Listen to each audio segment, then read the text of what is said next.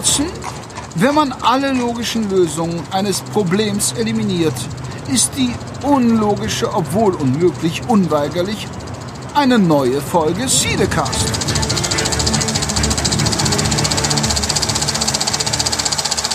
Hallo und herzlich willkommen zu Cinecast Nummer 89, die letzte Achter-Serie quasi, oder das letzte Mal, dass wir uns auch in den 80er Jahren nachher noch befinden bei der Zeitreise.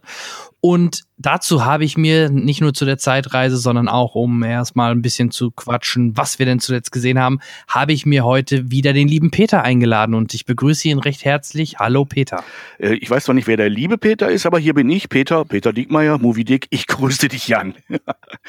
ja, möchtest du lieber der, der, der, der böse, böse, Peter, Peter sein? Nein, natürlich auch Peter Nein. oder was gibt es ja, Peter? Peter Bond oder? Jetzt, jetzt geht's aber wirklich in den Keller. Nein, danke. Ähm, ja. Nein, es, es sollte ein flacher Witz sein. Ähm, ja, ob ich lieb bin, das äh, kann ich auch selber gar nicht beurteilen. Und alle, die mich kennen, haben da auch ihre eigene Meinung zu, so wie wir heute zu dem, worüber wir reden werden. Ja, wir haben ja gerade schon über die Stimmen gesprochen, auf jeden Fall mit einer sehr angenehmen Stimme. Also das äh, bestätigen auch meine Hörer und ich persönlich auch. Ist immer sehr angenehm, deine Stimme zu hören. Sehr, dann wird, sehr schön. Dankeschön. Ähm, dann wird es umso schlimmer, wenn es dann wirklich wahr wird, dass wir vielleicht irgendwann in näherer Zukunft auch mal mit Bild arbeiten. Aber ich sage an der Stelle nur, liebe Zuhörerinnen und Renner, äh, ihr könnt die Augen natürlich jederzeit wieder zumachen.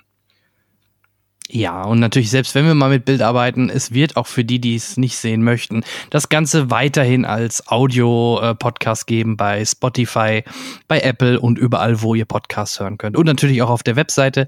Für die, die da noch nie was von gehört haben, cinecaster.de ist die Webseite. Da findet ihr auch noch alle Podcasts äh, direkt zum Abruf oder könnt ihr auch dort direkt hören. Ja, schön. Da haben wir direkt noch mal ein bisschen Werbung hier gemacht. Ähm, Warum? Auch für dein Format ähm, gibt's da Neuigkeiten? Ähm, ich weiß, ich weiß nicht, wie du deine Zeit ja auch jetzt äh, zuletzt vielleicht in den letzten zwei Monaten verbracht hattest. Du hattest im Vorgespräch schon gesagt, die ähm, Presseverführungen sollten wieder langsam anrollen. Ich habe ja auch schon die mhm. erste mhm. Einladung bekommen. Für Freitag, ja? Ähm, ich glaube aber, genau, genau, für Freitag. Und ähm, ja, ich war aber auch im Kino, da kann ich gleich auch noch was drüber erzählen, aber ja. fang du mal an. Ähm, ja, ich greife jetzt das Stichwort einfach mal auf. Ich, ich freue mich darauf, dass ich am Freitag wieder mhm. in der, ich weiß nicht, ob das jetzt dann zurücklief, wenn wir es hören. Das hängt von Ihnen ab, wann Sie es hören, meine lieben Zuhörer. Ähm, auf jeden Fall demnächst wieder endlich mal eine Presseverführung. Irresistible mit äh, Steve Carell. Ich freue mich drauf. Ich glaube, das wird ein richtig schöner, eine schöne bissige Satire, aber lassen wir uns überraschen. Ich gehöre zu den Leuten, vor allem zu den schreibenden Leuten, die möglichst wenig vorher über die Filme wissen wollen und sich nicht zuballern ähm, nicht nur, weil mich sonst eventuell oder ähm, der Spoiler-Virus ereilt, sondern auch, weil ich möglichst unvoreingenommen Filme sehen möchte und nicht mit zu hohen Erwartungen oder schon mit Vorurteilen reingehen und erst recht nicht mit der Meinung anderer Leute. Insofern ähm, kann ich da selber bisher noch nichts zu sagen. Sobald ich das kann, werde ich das auch gerne hier machen. Ja, was soll ich weißt sonst du schon, sagen? Ja? Bitte? Wird es dazu wieder eine klassische Audiokritik von dir geben? Ähm, ich äh, werde mich bemühen, da was zu, zu, machen. Bei mir hat sich die ähm, professionelle Seite des Berufsjournalisten ein wenig verändert. Ähm, alte Bindungen sind ähm, eingestellt worden im Laufe der Krise war nicht meine Entscheidung. Mhm. Äh, neue sind in Arbeit ähm, und wenn die noch nicht funktionieren, werde ich sozusagen auf eigene Kappe für meine eigenen Kanäle und auch hier äh, für Cinecast äh, Audioformate weiter erstellen, um äh, allen, die, die Spaß dran haben, mit Neuigkeiten über Filme zu versorgen. Sehr, sehr gerne. Ich freue mich da immer drüber. Sehr schön. Und ähm, wo du gerade schon beim Kino bist, ich war sogar im Kino. Sag an. Ähm, hab sogar ja. nicht ein ja, ich habe noch nicht mal einen alten Film gesehen, ähm, weil momentan überschwemmen die Kinos natürlich gerade alte Filme. Die Nolan-Filme laufen noch mal alle, die die Dark Knight-Trilogie läuft noch mal und und und. Ähm, nein, ich habe mir einen neuen Film angeguckt im Kino. Und zwar, glaub, sag schon. Ja, Anfang Juli, Anfang Juli gestartet. Du wirst vielleicht äh, hm? äh, ja äh, überrascht sein, aber nein, es, es war es war Conny. Conny. Conny war doch. Conny. Sagt dir Conny was? Ich bin jetzt, ähm, ich habe jetzt so ein ich weiß nicht, weil ich im Kopf habe dazu. Ich, äh, ist das was für, sagen wir mal, gerne. Leute, die deutlich jünger sind als ich? da bist du, ähm, bist du et etwas ganz Heißem auf der Spur. Also Conny ist eigentlich eine Hauptfigur aus Kindern- und Jugendbüchern. Äh, mhm. Meine Freundin Conny, Conny und Co. Also da gibt's aus dem Carlsen Verlag ganz, ganz viele Bücher und ich glaube sogar mittlerweile, oder es gibt auch Hörspiele. Äh, meine Kinder kennen Conny vor allem halt aus den Büchern, weil das sind so diese klassischen Bücher wie, wie Conny hilft Papa, wo äh, dann halt ge gezeigt wird in, in, mit vielen Bildern und ein bisschen Text, was Conny alles schon äh, macht, wenn, wenn er, wenn, wenn sie Pap, wenn, wenn sie, wenn, ja, wenn sie hilft, Papa mhm. im Garten äh, was zu machen. Da haben sie jetzt einen Film rausgebracht und also wirklich einen Kinofilm ähm, mit, ich glaube, 70 Minuten, 71 Minuten Laufzeit. Ähm, der Zeichenstil ist sehr, sehr interessant. Das ist schon irgendwie Zeichentrick, aber ich glaube, dass er schon sehr stark auch mit, mit Computer gearbeitet worden ist, weil das ist irgendwie so ein sehr spezieller, schöner Stil für Kinder. Und ja, den Film durfte ich mir mit meinen beiden Jungs und mit meiner Frau zusammen im Kino anschauen. Ja, ich hätte mich jetzt ernst darauf gewundert, wenn du und ein paar Kollegen von dir nur alleine vor der Kinokasse stehen und gesagt, Leute, ich glaube, Conny, das muss es heute sein. Äh, ich hatte gerade von dem inneren Auge auf das Stichwort wirklich so ein Bild, so ein Plakat vor Augen mit einem gezeichneten Mädchen mit Pferdeschwanz. Kann das sein? Sowas in der Richtung? Ja. Ne? Dann, ja blonde dann, Haare, Pferdeschwanz. Ja, so, so genau. eben, eben, ich hatte sofort dieses Gefühl, ha, diese Zielgruppe kenne ich nicht. Äh, ähm, aber die gibt es und natürlich ist es gut, dass es für diese Zielgruppe auch etwas gibt. Ähm, kannst du jetzt mal so ganz neutral sagen, was filmisch von so einem Film zu erwarten ist, wenn man jetzt nicht als Vater mit Kindern mhm. reingeht. Ähm, welche Bedürfnisse befriedigt er cineastisch? Also, Erzählt er ähm, gut? Es ist eine ja, es ist, es ist natürlich eine sehr leichte Story. Ähm, Conny fährt mit, ich glaube, mit der Schulklasse oder ja, ich glaube, ich glaube, nee, Kindergarten war es sogar noch, weil sie ist da scheinbar noch im Kindergarten. Mit der Kind, mit dem Kindergarten fahren die so eine, machen die so eine Dreitagesausflug, ganz klassisch. Und äh, die Conny hat einen Kater oder eine Katze, nee, ist glaube ich Kater, Kater Mau, äh, der sich heimlich aus ähm, aus dem Haus mit rausstibitzt und mit in den Bus reingeht, ohne dass Conny es merkt. Und dann macht der Kater ganz viel Quatsch. Ähm, an der Location, wo die hinkommen. Das ist so, ein, so eine Mühle, wie so ein Ferien auf dem Bauernhof, muss man sich das vorstellen. Daneben ist noch eine Burg, wo sie auch nachher noch eine Burg besuchen. Und ja, der Kater macht ganz viel Quatsch und äh, es wird immer jemand anders verdächtigt und ja und irgendwann merkt Conny halt der Kater ist auch da und äh, muss dafür sorgen, dass das keiner mitbekommt und ja also ganz seichte Story und ähm, ist wirklich rein reine Kinderunterhaltung. Du merkst halt auch vom, vom Schnitt und von der Geschwindigkeit, vom, ich sag mal, Pacing, ähm, ist er halt auch sehr langsam erzählt. Also selbst meine Jungs, glaube ich, so nach einer Stunde äh, war dann auch gut, dass es sich langsam zum Finale hin entwickelt hat. Äh, ist es halt kein Paw Patrol, ne? wo, mm, ja. wo Action geladen irgendwie oder irgendwie, ja, diese anderen Geschichten. Es ist schon wirklich seichte Unterhaltung. Ich finde es aber gut, dass es das gibt. Ich finde, ähm, junge ja. Kinozuschauer müssen noch nicht mit, mit äh, ich sag mal, so viel Action oder so viel Geschwindigkeit oder so viel äh, Aufregung überladen werden. Es sind halt Kinder, die in Kinderfilme gehen. Und insofern kann man nur sagen, gut, dass es das gibt. Und wenn es schön gemacht ist und äh, nicht langweilt, wobei du hast schon recht, in dem Alter sind Kinder so bei einer Stunde oder knapp darüber satt, egal wie toll es ist. Ja, ich glaube, da, da dann merkt man, dass sie neben einem auf den Sitzen rumrutschen und egal, was gerade da ja. vorne passiert, und jetzt irgendwann wieder raus wollen. Genau, und für mich war einfach mal wieder dieses Flair ins Kino, Popcorn und, mhm. und ich habe auch mit dem, mit dem Besitzer vom Kino, mit dem bin ich ganz gut befreundet. Da war ich damals auch mit Hennes Bender für die Videoaufnahme. Da habe ich mich noch ein bisschen mit ihm auch unterhalten. Er war auch recht froh.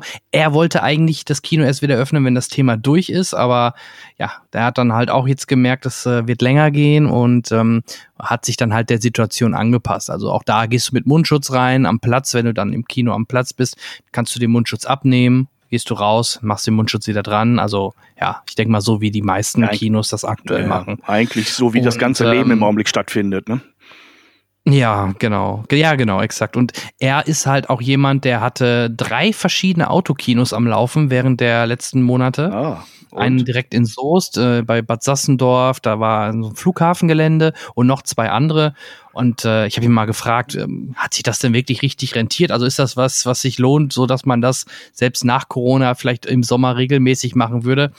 Musste er Laden an der Stelle schon verneinen. Er hatte, eine, er hatte so eine LED-Leinwand, also nicht einfach nur eine aufgeblasene Leinwand, wo ein Beamer drauf projiziert, sondern er hatte da sogar so eine so ein LED-Screen. Mhm. Vorteil war, dass er nachmittags oder spät nachmittags eine Kindervorführung machen konnte, weil auch wenn es hell ist, war das Bild ähm, ja. stark genug und man konnte es erkennen. Das war der Riesenvorteil. Aber in der Summe sagte er, war klar, plus, also plus minus null definitiv, vielleicht ein bisschen plus, aber nicht so, dass sich dieser ganze Aufwand äh, wirklich komplett gelohnt hätte. Aber ja gut, das war halt die einzigste Alternative, die, die dem übrig geblieben sind. Ne? Mhm. Ja. Und ähm, dann kommt noch hinzu, natürlich konnten die ja fast immer nur in Anführungsstrichen alte Kamellen zeigen. Also gut, es waren jetzt noch nicht mal zwingend die ganz alten Klassiker, wo es vielleicht auch noch mal wieder einen Markt für gäbe, sondern es waren irgendwie Filme, das perfekte Geheimnis, also alle, die Anfang des Jahres, Ende letzten Jahres oder so liefen, die kurz vor Corona liefen, die liefen dann halt da und irgendwann sind die dann auch, äh, ja, böse gesagt, durchgenudelt und ähm, dann, dann fehlt dir halt neuer Stoff, weil es gibt auch hier ja in äh, Essen bei uns ein, ein festes Autokino, was wirklich ähm, sowieso immer schon da war und ist. Äh, da laufen da halt sonst auch die richtig neuen Blockbuster wie im Kino. Und ähm, mhm. ja, das lohnt sich dann, wenn du ein so ein Kino hast, in zum Beispiel in ganz NRW als Beispiel, ich weiß gar nicht, ob es noch mehr gibt, dann lohnt sich sowas sicherlich. Aber ja, es, die sprießen oder die, die waren ja hier plötzlich, die sprießen ja wie Pilze aus dem Boden hier in der ganzen Region. Also das waren schon richtig, richtig viele zu der Zeit, in den letzten drei Monaten. Mm, es war für viele, nicht nur für, für Filmfreunde, sondern auch für Leute, die, ich sag mal, die kleine Bühne brauchen, die eine Zeit lang die Überbrückungsphase ich hoffe, genau. dass wir da demnächst nicht zwingend mehr darauf angewiesen sind. Wenn sich eine günstige Gelegenheit dafür ergibt, finde ich es gar nicht so schamlos. Aber ansonsten ähm, habe ich schon mitgekriegt, dass die meisten Kleinkünstler, Kabarettisten, Comedians doch schon lieber vor Menschen ohne Blechmantel auftreten. Ja, auf jeden Fall. Ich äh, vielleicht auch da noch eine kleine Anekdote. Ich glaube, ich habe sie auch noch nicht im Podcast erzählt. Ich war mit äh, mit meiner Frau zusammen im Autokino irgendwo bei Bochum war das. Mhm. Ähm, ich weiß nicht mehr den Namen, am Kemmener See, kann das sein? Irgendwie so. ja. Und ja, da trat dann äh, unser gemeinsamer Freund der Hennis auf mhm. und der Ausbilder Schmidt war da ähm, und Thorsten Streter war da und äh, Grüße an den SBS-Podcast. Auch Gary Streberg war da, aber der mit in dem Podcast bei den beiden ist, aber mhm. er hatte keinen Auftritt, sondern aufgetreten sind halt äh, Streter, Ausbilder Schmidt und äh, Hennis Bender. Und ähm, ja, ich habe die auch im Vorfeld kurz auch mal so privat kennengelernt, alle ähm, coole Leute. Und äh, ja, man merkte richtig, dass, äh, also gerade Thorsten Streter sagt halt vor Autos spielen, gut, das macht er jetzt mal, aber das, das äh, ist halt nicht das, das Rückmeldeverhalten vom Publikum, wenn da plötzlich nur Autos hupen oder so, kannst halt nicht vergleichen mit äh, Applaus oder wirklich persönlichen, dass du die persönlich siehst, die ganzen Gäste und Leute. Ne? Ja. Und, äh, ja, und lustigerweise, WDR hat auch einen Bericht gemacht und ich stand in der ersten Reihe mit unserem Auto, ja, musste der, hat das WDR natürlich mich interviewt in dem Moment, war ich sogar noch im Fernsehen, in der Lokalseite. Ja, ich, ich glaube, ähm, wenn man ständig angeblinkt wird, muss man aufpassen, dass man nicht die ganze Zeit im Stinkefinger auf der Bühne steht, ne? Ja, weil man es aus dem Verkehr ja, vielleicht gewohnt ja. ist oder zurückhupt, wenn man eine Hupe dabei hat. Nein, es ist schon anders. Und ich glaube, als, als Bühnenkünstler, der ich ja zum Teil auch bin, ähm, ist der Kontakt zum Publikum, der direkte Kontakt, also nicht durch Windschutzscheiben oder hinter Blech, irgendwie genau das, was es zu was Besonderem macht, was das Live-Erlebnis wirklich prägend und für die Leute vor und auch auf der Bühne zu was Besonderem macht. Ähm, weil sonst kannst du auch vor Kameras auftreten, wo keine Reaktion rauskommt. Man merkt als, als, ähm, als Künstler den Unterschied sehr, sehr deutlich. Und wenn man, ich sag mal, nicht nur für Gage, sondern auch für den Lustgewinn auftritt, vermisst man es schon. Ja, Absolut, glaube ich. Aber ja. jetzt so langsam geht's, um das Stichwort von dir aufzugreifen, ja, beginnen die Verleiher ja wieder neue Filme ins Rennen zu schicken, ne? Also am, jetzt am 9. Mm, Juli ja, kommen die ersten, ersten, Neustarts wirklich wieder ins Rennen und Mitte Juli sind auch ein paar große Dinger schon wieder angekündigt. Der neue mit, mit uh, Russell Crowe, dieser Unhinged oder wie der heißt, ne? ich, ich weiß gar nicht, ob ich es richtig ausspreche, mhm. der soll ja Mitte Juli jetzt starten. Und, und Berlin Alexanderplatz, die Neuverfilmung, äh, wobei das keine wirkliche Neuverfilmung ist, sondern eher eine Interpretation von dieser, äh, diesem Roman von Alf, äh, Alfred Döblin, aber auch hoch gelobt. Ich habe bisher nur Ausschnitte gesehen. Keine leichte Kost, aber ich bin gespannt. Werde ich mir auf jeden Fall noch reintun. Insofern, es normalisiert sich was. Von normal ist da noch ganz weit nichts zu sehen, aber es kommen wieder langsam wieder Filme, die Kinos machen peu à peu auf. Für mich ein schönes Zeichen. Ja, die AAA-Filme, also wirklich die Blockbuster wie Tenant oder so, die ja. werden warten, bis wirklich der Film in breiter, in, in, in breiter Masse gespielt werden kann, weil vorher würde das sonst ein zu hohes finanzielles Risiko sein. Mhm. So diese Filme, wie du gerade auch meintest mit Russell Crowe, die haben jetzt nicht ein 200 Millionen Euro Budget, nee. die vielleicht äh, können sich das A leisten und B, vielleicht nutzen die sogar einige dann gerade diese mhm. Flaute am Kinomarkt und äh, dadurch gehen vielleicht sogar dann gerade in den Ländern, wo es schon wieder mehr möglich ist, wie in Deutschland, gehen doch mehr sogar dann in diese Filme, als wenn sie gegen einen Tenant gelaufen wären oder. Ne? Also das ist sicher auch eine Chance in dem Moment für die. Ja, wobei die Gefahr ja besteht, dass äh, die großen, teuren Filme, die Blockbuster, sich jetzt so ins Jahresende auf, aufeinander schieben. Also Bond hat sich ja sehr schnell einen Starttermin, äh, ich glaube Ende November gesichert, um das Weihnachtsgeschäft auf jeden Fall für sich ähm, Beschlag nehmen zu können. Die müssen Geld einspielen bei dem Budget. Und da gibt's eben noch ein paar andere große Klar. Dinge. Ne? Also Wonder Woman 1984 wird natürlich auch keine Billigproduktion gewesen sein, Tenant natürlich nicht. Ähm, insofern kann es irgendwann mal eng werden. Und ob dann ich sag mal, unser Filmhunger ähm, die Anzahl von Karten äh, verkauft, die man braucht, um das alles zu refinanzieren. Hoffen wir mal, aber ich habe ein bisschen Bedenken.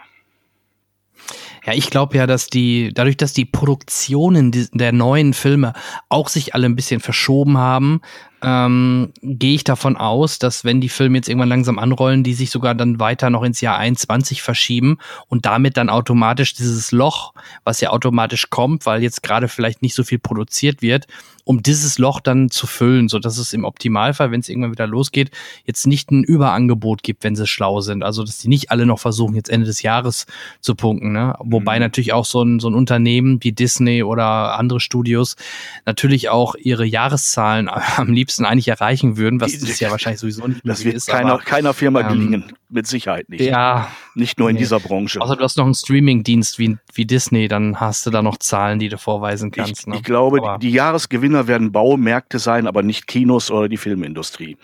Ähm, ja. und, die, haben ihr, die haben ihr Umsatz im ersten Halbjahr verdoppelt. Ja, das wird zum Jahresende, wird das nicht anders aussehen. Das wird wahrscheinlich wirklich äh, auf 300 Prozent hinauslaufen eher. Ähm, äh, andererseits, ich denke auch, dass viele Projekte, weil die Drehzeiten sich ja durch die, durch die Maßnahmen enorm verlängert haben. Einige Schauspieler haben mir erzählt, wie äh, die drehen in Deutschland, die ähm, mit welchen Auflagen jetzt Dreharbeiten verbunden sind und äh, Quarantänezeiten mhm. und spezielle Transporte der Leute zum Set hin und ähm, all diese Dinge verlängern natürlich die Arbeit, machen sie auch ein bisschen teurer, machen sie schwerer für diejenigen, die da arbeiten und sorgen natürlich dafür, dass ähm, die Drehzeiten länger dauern, äh, was bedeutet, ähm, es wird entzerrt.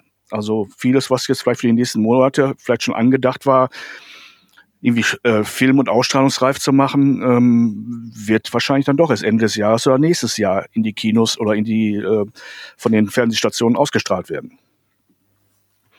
Genau. Und apropos Stationen oder wenn wir Richtung Fernsehen schauen, Amazon hat mal wieder zugeschlagen. Nee, Hast du es gehört, mitbekommen? Was meinst Sie haben eine dicke, dicke, dicke, dicke Lizenz gekauft. Nee, mach mich schlau.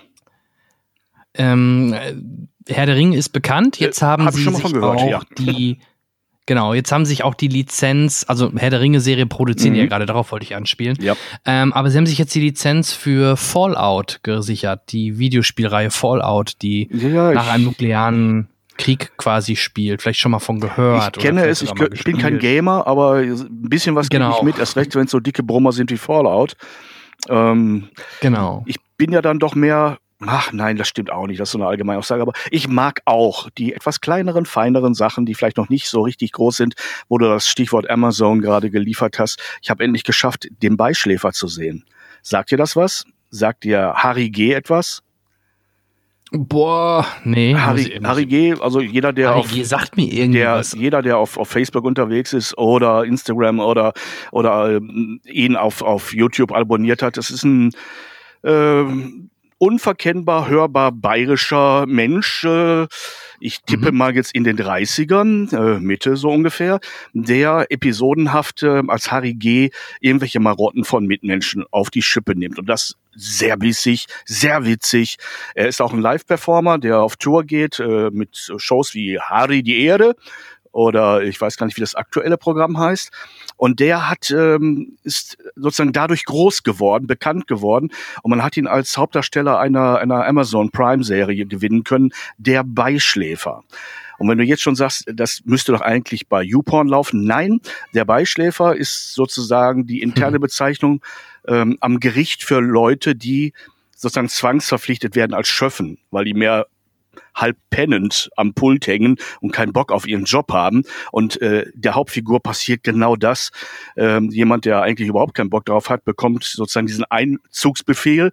Wenn du nämlich als Schöffe bestellt wirst, musst du da reichen normale Argumente nicht aus, um sich da rauszudrehen. Musst du fünf Jahre lang einen Ehrenrichter an Schöffen abgeben. Und ihn erwischt dieses Schicksal und er gerät an eine Richterin, natürlich eine Frau, eine gut aussehende Frau, mit der er erstmal überhaupt nicht klarkommt, weil die so ganz anders ist. Trotzdem entdecken die beiden Mhm. natürlich auch gewisse Ähnlichkeiten und äh, und dann werden da, ich glaube, es sind die erste Staffel sechs Episoden, ähm, einzelne Episoden, die natürlich auch miteinander verzahnt sind, eine Gesamtgeschichte erzählen. Ähm, ähm, Mischung aus Humor, durchaus ein bisschen augenzwinkernde Sozialkritik, aber gar nicht so im Vordergrund, aber hauptsächlich sehr charmante, erzählte, ja, humorvolle Geschichten, ähm, die von ihren Hauptdarstellern und vor allem von Harry G., der im Originalleben eigentlich Markus Stoll heißt, ähm, er hat mir wirklich sehr gut gefallen. Ich, ich mag seine, seine Kunstfigur Harry G., weil die haut, die haut wirklich rein. Die ähm, einfach mal googeln oder bei, bei, bei Facebook eingeben, dann könnt ihr euch Clips angucken. Der zieht richtig vom Leber, Leder, der verteilt ordentlich. Nicht ohne Selbstironie, weil sonst könnte man es vielleicht nicht immer ertragen. Und dann ähm, hatte er hier bewiesen, dass er als Schauspieler richtig was drauf hat. Der hat, der hat diese Schlitzohrigkeit. Ähm, normalerweise brandmark ich ja Dinge mit dem Attribut bayerisch, wenn ich sie eher ein bisschen runterdrücken will. Aber es gibt auch Dinge aus Bayern, Kabarettisten, Schauspieler etc., die eine besondere Klasse darstellen und äh, auch repräsentativ für dieses Bundesland sind in ihrer Schlitzohrigkeit. Und er gehört eindeutig dazu. Es hat mir mega Spaß gemacht. Es ist anscheinend sehr gut angelaufen von den Zahlen. Ich glaube, dass mittlerweile Amazon die zweite Staffel beschlossen hat. Insofern auch ein bisschen Vorfreude. Ja, ich habe parallel gerade mal schon mal mir das bei Prime Mhm. Video rausgesucht und habe es auf die sogenannte Watchlist gesetzt. Ich, äh, ich schau da mal rein. Setz es mal drauf. Ich, schau es dir mit deiner Frau an. Ich glaube, das ist dafür durchaus geeignet, Mhm. dass Frauen hier drin auch Figuren finden und, und, und eine Position finden, das zu sehen und äh, aus vielleicht ganz anderen Gründen als wir Jungs. Äh, es ist klasse. Es macht wirklich Spaß. Okay. Ne? Also es ist es sind keine, keine, keine, es ist kein Action, es ist kein, kein, was weiß ich, Science Fiction. Es ist einfach gut erzählte, schnelle, schrille Typen. Also, ja, Und muss man sich wirklich sechs angucken. Folgen, a 30 Minuten, sprich drei Stunden, das, das, das geht. Das passt. Es, es, ich habe es mir letzten, äh, nee, vorletzten Sonntag vor dem Frühstück reingetan, Ja. weil der Rest irgendwie der Familie nicht zum Frühstück kommen wollte, habe ich es eingelegt und habe die ganze Staffel eben mal weggeguckt und ich habe nicht eine Minute gereut. Es war die, waren die kurzweiligsten drei Stunden, die äh, ich in letzter Zeit verbracht habe. Cool, cool, cool. Cooler Tipp von Amazon, sehr schön. Ja, ähm, Ähm, wenn wir noch ja. bei Amazon sind, wie gesagt, die Fallout-Serie. Es gibt sogar schon die Info, wer es produzieren wird. Und ähm, sagt Ja. dir Jonathan Nolan was? Nolan sagt mir was, aber Jonathan? Sagt dir Jonathan Gibt es eine Verbindung? Ja, ist sein Bruder. Nein. Ich hätte es getippt, aber ich kannte ihn nicht. Okay. Hat er schon mal was gemacht, das man kennen Ja, könnte? definitiv. Also erstmal, ähm, er macht das mit seiner, Mein ich meine, es ist seine Frau äh, zusammen mit der Lisa Joy. Und die beiden. Ähm, das klingt aber wirklich mehr nach Pornoname Ja. Lisa Joy. Also hallo. Sorry. Lisa Joy und Jonathan Nolan. Ja, es ist seine Also, Frau. das Ich ist- habe gerade nochmal geguckt. Es ist seine Frau. ja. Also die beiden, Ach, Amis sind lustig. die beiden haben zuletzt, daher habe ich sie vor allem wahrgenommen, ähm, sie haben zuletzt als Produzenten bei der Serie oder sind bei der Serie Westworld von HBO. Oh, Ähm, ist mir nicht aufgefallen. ja, siehst du ja. Ja, obwohl du siehst es immer im Vorspann. Also die Namen, wenn du beim nächsten Mal guckst, Ja. siehst du sie. Ich bin, ich bin ein Namen, Namenssieb. Ja, also ich, alles äh, gut. Ich glaube, man hat, man hat mir einen Pass gegeben, damit ich bei Gelegenheit mal nachgucke, wie ich heiße. Ich habe wirklich namenmäßig, lieber Klaus Dieter, kein Gedächtnis. Das ist unglaublich. Du, kein Thema. Ähm, er war, oder ich glaube auch beide zusammen äh, Person of Interest. Habe ich jetzt nicht verfolgt gesehen, aber ich weiß, dass es die Serie gibt. Aber im, als Drehbuchautor war er vor allem ähm, sehr, sehr stark immer involviert, zusammen mit seinem Bruder. Er hat das Drehbuch ähm, mit seinem Bruder zusammengeschrieben zu Memento, Batman Begins, Mhm. Prestige, Mhm. The Dark Knight, The Dark Knight Rises, Interstellar. Das sind so die äh, Drehbuch. Ja, also alles, alles, was Gutes von Nolan gekommen ist in den letzten Jahrzehnten. Ne? Äh, Ja, so er war auf jeden Fall immer kreativ Insofern. sehr stark mit eingebunden mit seinem, zusammen mit seinem Bruder. Nur wie du gerade schon selber gemerkt hast, er ist jetzt nicht der, der, äh, der führt jetzt nicht so Regie. Er hat zwar ein paar Folgen auch bei Westworld Regie geführt, aber er ist halt vor allem bekannt als Drehbuchautor im Hintergrund bei seinem Bruder. Ne? Und jetzt zusammen halt mit seiner Frau zuletzt Mhm. in Westworld. Ja, Die wie machen- gesagt, da bin ich leider nicht sehr groß drin, mir solche Sachen zu merken oder auch merken zu wollen, weil wenn ich es brauche, lese ich es nach oder frage dich. Wollte ich gerade sagen, dafür hast du ja mich. Also die beiden machen jetzt dann neben Westworld, weil die haben Exklusivdeal mit, mit, mit, mit Amazon jetzt geschlossen. Also, dass die wohl Mhm. mehrere Sachen auch für Amazon produzieren und halt dazu zählt halt jetzt auch die neue Serie äh, Fallout. Aber ich gehe davon aus, wenn die ungefähr so lange brauchen wie jetzt auch mit der Herr der Ringe Serie, ich vermute mal, nicht vor 22 äh, wird die Serie wahrscheinlich wirklich released werden. Vermute ich. Ja, bei den, bei dem Aufwand, bei dem, ähm, ja, auch bei den Kosten wahrscheinlich, die damit verbunden sind, äh, wird das kein Schnellschuss werden können.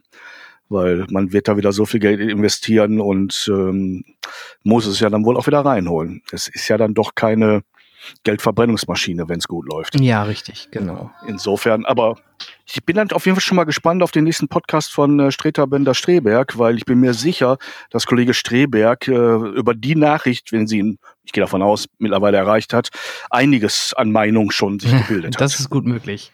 Ja, er ist ja ein großer Gamer und äh, er soll ja schon mal die eine oder andere Serie gesehen haben, sagt Ja. man so. Lässt ja hin und wieder durchblicken. So, dann ähm, wollen wir doch mal schauen oder hören. Peter, was hast du denn noch Schönes gesehen? Ja, ähm, ich bin ja dabei, die Zeit zu nutzen, um Dinge nachzuarbeiten und ich habe dann festgestellt, dass anscheinend ganz viele Leute noch nicht Österreich kennen. Also wie Österreich mit einem B davor. Ähm, ich gehe mal einen Schritt inhaltlich zurück. Äh, Little Britain ist aber ein Begriff, ja? Auf jeden Fall, klar, ja. Ne? Also das Prinzip, dass zwei Leute ganz viele Rollen spielen in immer unterschiedlichen Episoden, die sich zwar immer wiederholen, aber dann die ähm, Marotten der Engländer und ihre Besonderheiten auf die schäbigste und unterhaltsamste Art und Weise durch den dicksten Kakao ziehen. Österreich geht nach dem gleichen Prinzip vor. Es gibt zwei Hauptdarsteller in diesem äh, in dieser Ansammlung von Episoden, nämlich den Robert Palfrader und den Nikolaus Ofracek sind mir beide bisher eigentlich nur vom Gesicht her bekannt gewesen, sind beides hochklassige Schauspieler, die sich aber hier, ich sag's jetzt mal ganz ungeschminkt, zum Deppen machen und in die unterschiedlichsten Kostümierungen und Rollen schlüpfen und dann mit sehr, sehr, sehr bissigem Humor die österreichischen Marotten und Eigenheiten mh, nicht durch den Kakao, sondern sagen wir mal durch die Natronlauge ziehen. Also das ist teilweise kurz vor der nicht mehr Erträgbar Ertragbarkeit. Ähm, trotzdem, ähm, also ich weiß nicht, wie ich es beschreiben soll. Es ist hart, es ist unglaublich witzig, es ist provokant, schwärzester Humor, sadistische Dinge dabei, bösartige Figuren und das Ganze wirklich kongenial von hauptsächlich zwei Leuten gespielt und einer tollen Technik, die zum Beispiel dafür sorgt, dass man nur durch einen Kameraschwenk von zwei Figuren zu zwei anderen kommt, die von den gleichen Leuten wieder gespielt werden, nämlich von Robert und Nicholas. Ähm, also wirklich witzig gemacht, streckenweise auch die Übergänge, die Überblendungen, die, die, die Verbindungen, die zwischen diesen Episoden sind.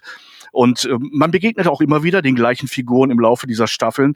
Das Ganze ist nicht brandneu, das ist anscheinend schon ein paar Jahre alt, ist auf einer, ist inzwischen in der, in der ARD-Mediathek gelandet, lief auf, auf One.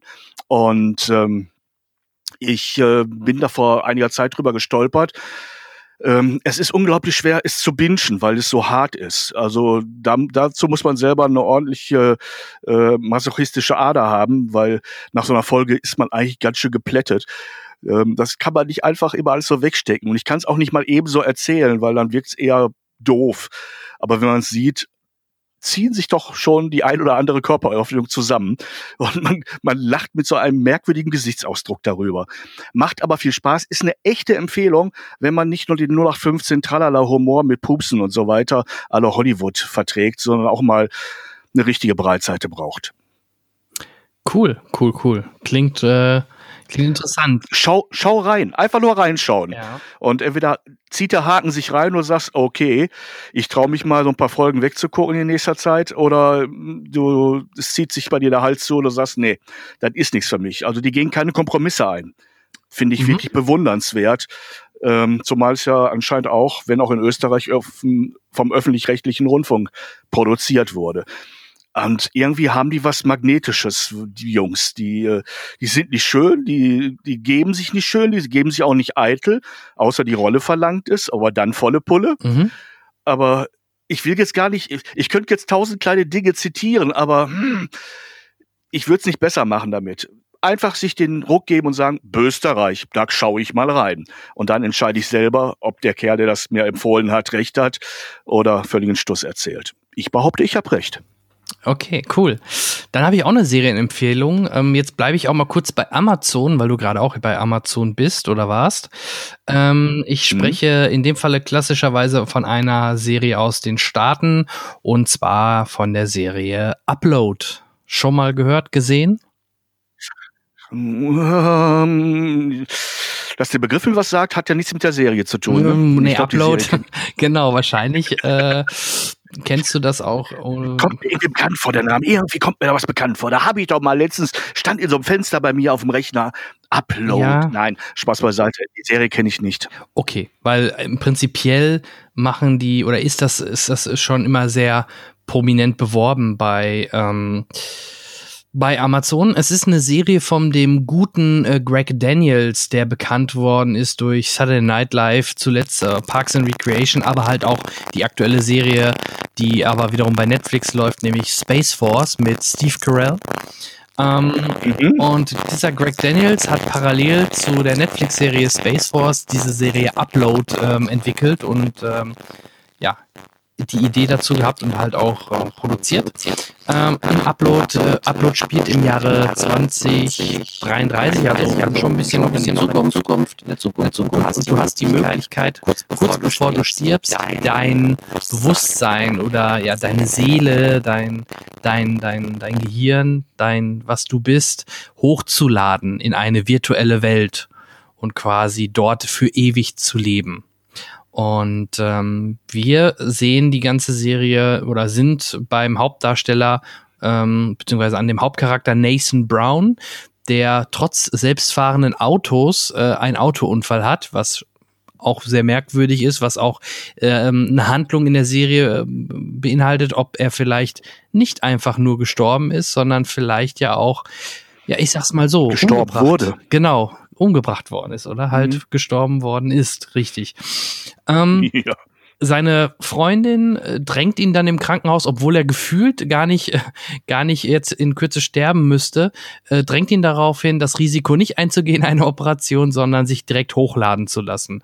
Ja, gesagt, getan, er lässt sich überreden, unterschreibt was und der Hochladeprozess sieht dann so aus, dass der Kopf quasi einmal abgetrennt wird und also sehr auch sehr sehr derber Humor zum Teil. Und in dieser virtuellen Welt, wo er sich dann wieder befindet, das ist so, ähm, das sieht aus wie so ein großes Luxushotel, so ein altes äh, Ge Gebäude an einem See. Also das sieht auch richtig schön aus, so richtig schön, weil es ist ja virtuell. Ne? Und dann gibt's halt auch in dieser Welt mhm. gibt es In-App-Käufe. Also wenn er da irgendwas kaufen will, muss er dann direkt äh, was bezahlen. Das wird dann eingeblendet. Und der Clou ist, oder es gibt halt ein, von dieser virtuellen Welt einen Kundenservice, eine Mitarbeiter, immer ein Mitarbeiter, die bei Fragen immer zur Verfügung stehen. Und ähm, er hat halt auch einen, so wie er es nennt, oder die, die nennen sich die Engel, ähm, einen Engel, eine Dame, die Nora. Und ähm, ja, der Nora kommt der halt auch während der Serie näher und sie lernen sich besser kennen und vielleicht auch lieben. Ähm, und ja, es gibt, es, die ganze Serie spielt mit so vielen Gags so aus dieser virtuellen Welt und, und auch man, man soll dann seinen Engel bewerten und dann zieht er dann halt auch so über seinem Kopf so fünf Sterne mit dem Finger hoch, ähm, so fünf Sterne Bewertung und solche Geschichten. Also es spielt extrem viel mit diesen ganzen ähm, virtuellen Sachen, die es so aktuell gibt oder was heißt virtuell oder die ganzen, ja, Internetsachen und so weiter und ist eine Comedy-Serie, 24, 25 äh, Minuten oder eine halbe Stunde ungefähr pro Folge, schätze ich. Zehn Folgen in der ersten Staffel. Ähm, ja, kann ich echt empfehlen. Mein Humor ist es. Vor allem, man, man lernt die, was auch so typisch ist ähm, von, von Greg Daniels, die Charaktere über die Folgen immer mehr äh, kennen und lieben und äh, kann sich da gut reinversetzen in die Charaktere. Und ja, ist eine richtig coole Comedy. Macht echt Spaß. Kann ich dir nur empfehlen klingt wirklich super interessant und wenn es mit dem richtigen Humor gewürzt ist, dafür spricht ja wohl die Urheberschaft. Äh, sag noch mal schnell, wo es läuft. Ja, bei Amazon, Amazon Prime Video. Für alle Prime Video Kunden okay. kostenfrei dann anzuschauen. Mhm. Schön, also ich werde es machen, schon notiert. Upload. Genau. Hoffe ich, denke ich daran, wenn ich den Zettel finde und frage mich, was wollte ich verdammt nochmal uploaden. Ich, genau. Nein, ich werde mich erinnern. Ja, im Zweifel schicke ich dir nochmal äh, hier mal so einen Link oder so. Ein Upload. Ich lade mhm. dir das mal ab, ja, genau. Und er hat auch gute Kritiken mhm. bekommen, sehe ich hier gerade. Also ist eine richtig, richtig coole Serie. Cool. Okay. Dann ähm, hast du noch was? Im, also generell im Serien- oder Filmbereich beim Streaming? Nicht zwingend. Äh, ich glaube oder ich freue mich darüber, dass wir, glaube ich, mal noch mal eine Zeitreise machen, oder? Wir machen noch eine Zeitreise. Doch bevor wir diese Zeitreise machen, der Aktualität ah. geschuldet, möchte ich noch über eine Serie auf jeden Fall sprechen. Ähm, da gehen so, wir jetzt ins ja. andere Lager quasi, nämlich zu Netflix. Und ähm, Netflix hat eine Serie ich glaube vor anderthalb oder vor einem Jahr, ich weiß es gar nicht, oder vor zwei Jahren rausgebracht mit der ersten Staffel nach Dark, einer der wenigen oder der ersten, ich glaube, es war dann quasi die zweite, wenn ich mich nicht ganz irre, zweite Serie, deutsche Serie auf Netflix, nämlich How to Sell Drugs Online in Klammern Fast. Ähm, erstmal meine mhm. Frage, hast du jemals davon gehört? Hast du die erste Staffel vielleicht sogar gesehen oder wie ist dein Stand ähm, bei der nein. Serie? Ähm, mein Stand ist, ich halte mich von Drogen fern und äh, auch von der Serie habe ich bisher leider noch nichts gehört, glaube ich. Ja, sehr gut. Okay. Also, ähm, ich fange mal vorne an, damit du so ein bisschen verstehst, warum, warum ähm, mhm. ich die Serie so zu schätzen weiß. Erstmal ähm, ganz cool. Ich hatte den äh, Kollegen Stefan Tietze bei mir schon in der Sendung vor vom halben Dreivierteljahr oder ja vom Dreivierteljahr schätze ich. Und er ist einer der Schreiber der Serie und ähm, er ist halt selber auch Nerd, Star Wars Fan und also auch macht auch einen Filmpod oder macht einen Podcast über über Star Wars und und und und und. Und der Stefan Tietze schreibt halt mit hier bei dieser Serie. Und ähm, vielleicht ein Beispiel ähm, in der ersten Folge zum Beispiel, die spielen halt auch gerne so mit diesen typischen Netflix-Funktionalitäten, dass du den Vorspann überspringen kannst und so. Und dann machen die so ein Erklärvideo zum Beispiel über Drogen und da kannst du dann ähm, den, den, den Part kannst du dann überspringen als Beispiel. Ähm, also sehr viel auch Meta-Witze und ähm, aber prinzipiell geht es mhm. darum, ähm, Moment, damit ich die Namen richtig aus oder die richtigen Namen äh, nochmal hier ähm, auf dem Schirm habe, hole ich mir nochmal eben kurz die, den Cast hier rein. So, Genau. Ähm, genau, es geht um den Hauptcharakter Moritz Zimmermann, der so ein bisschen wie bei The Office am Anfang so ein bisschen, also man sieht ihn auf dem Stuhl sitzen und er gibt gerade ein Interview und versucht ihm in dem Interview er zu erklären, wie er denn diese Millionen gemacht hat und jetzt so, so ein reicher Businessman geworden ist.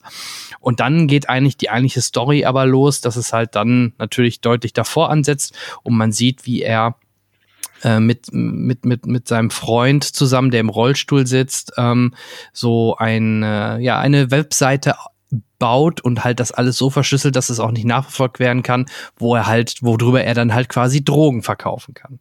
Und ja, in der ersten Staffel spielt zum Beispiel auch Bjane Mädel mit als Dealer Bubba, also auch eine sehr coole Rolle. Ähm, und es, es lebt halt extrem viel vom Witz. Ne? Es ist natürlich schon vielleicht gefühlt eher eine jüngere Zielgruppe ähm, oder Jugendliche vor allem, aber ähm, mir hat es trotzdem sehr, sehr gut gefallen. Ähm, der Arne Feldhusen, der auch den Tatortreiniger zum Beispiel äh, gemacht hat, der hat dort auch in, in, den, in den Folge 4 bis 6, sehe ich gerade, hat er Regie geführt. Also ähm, ja, ansonsten eine coole Serie mit sehr viel Witz und was sie sehr viel machen und auch jetzt in der zweiten Staffel, wo ich jetzt drauf hinaus will, weil ich die zweite Staffel schon vorab sehen konnte. Die zweite Staffel startet übrigens am 21. Juli ähm, auf Netflix und wieder mit sechs Folgen, a circa eine halbe Stunde.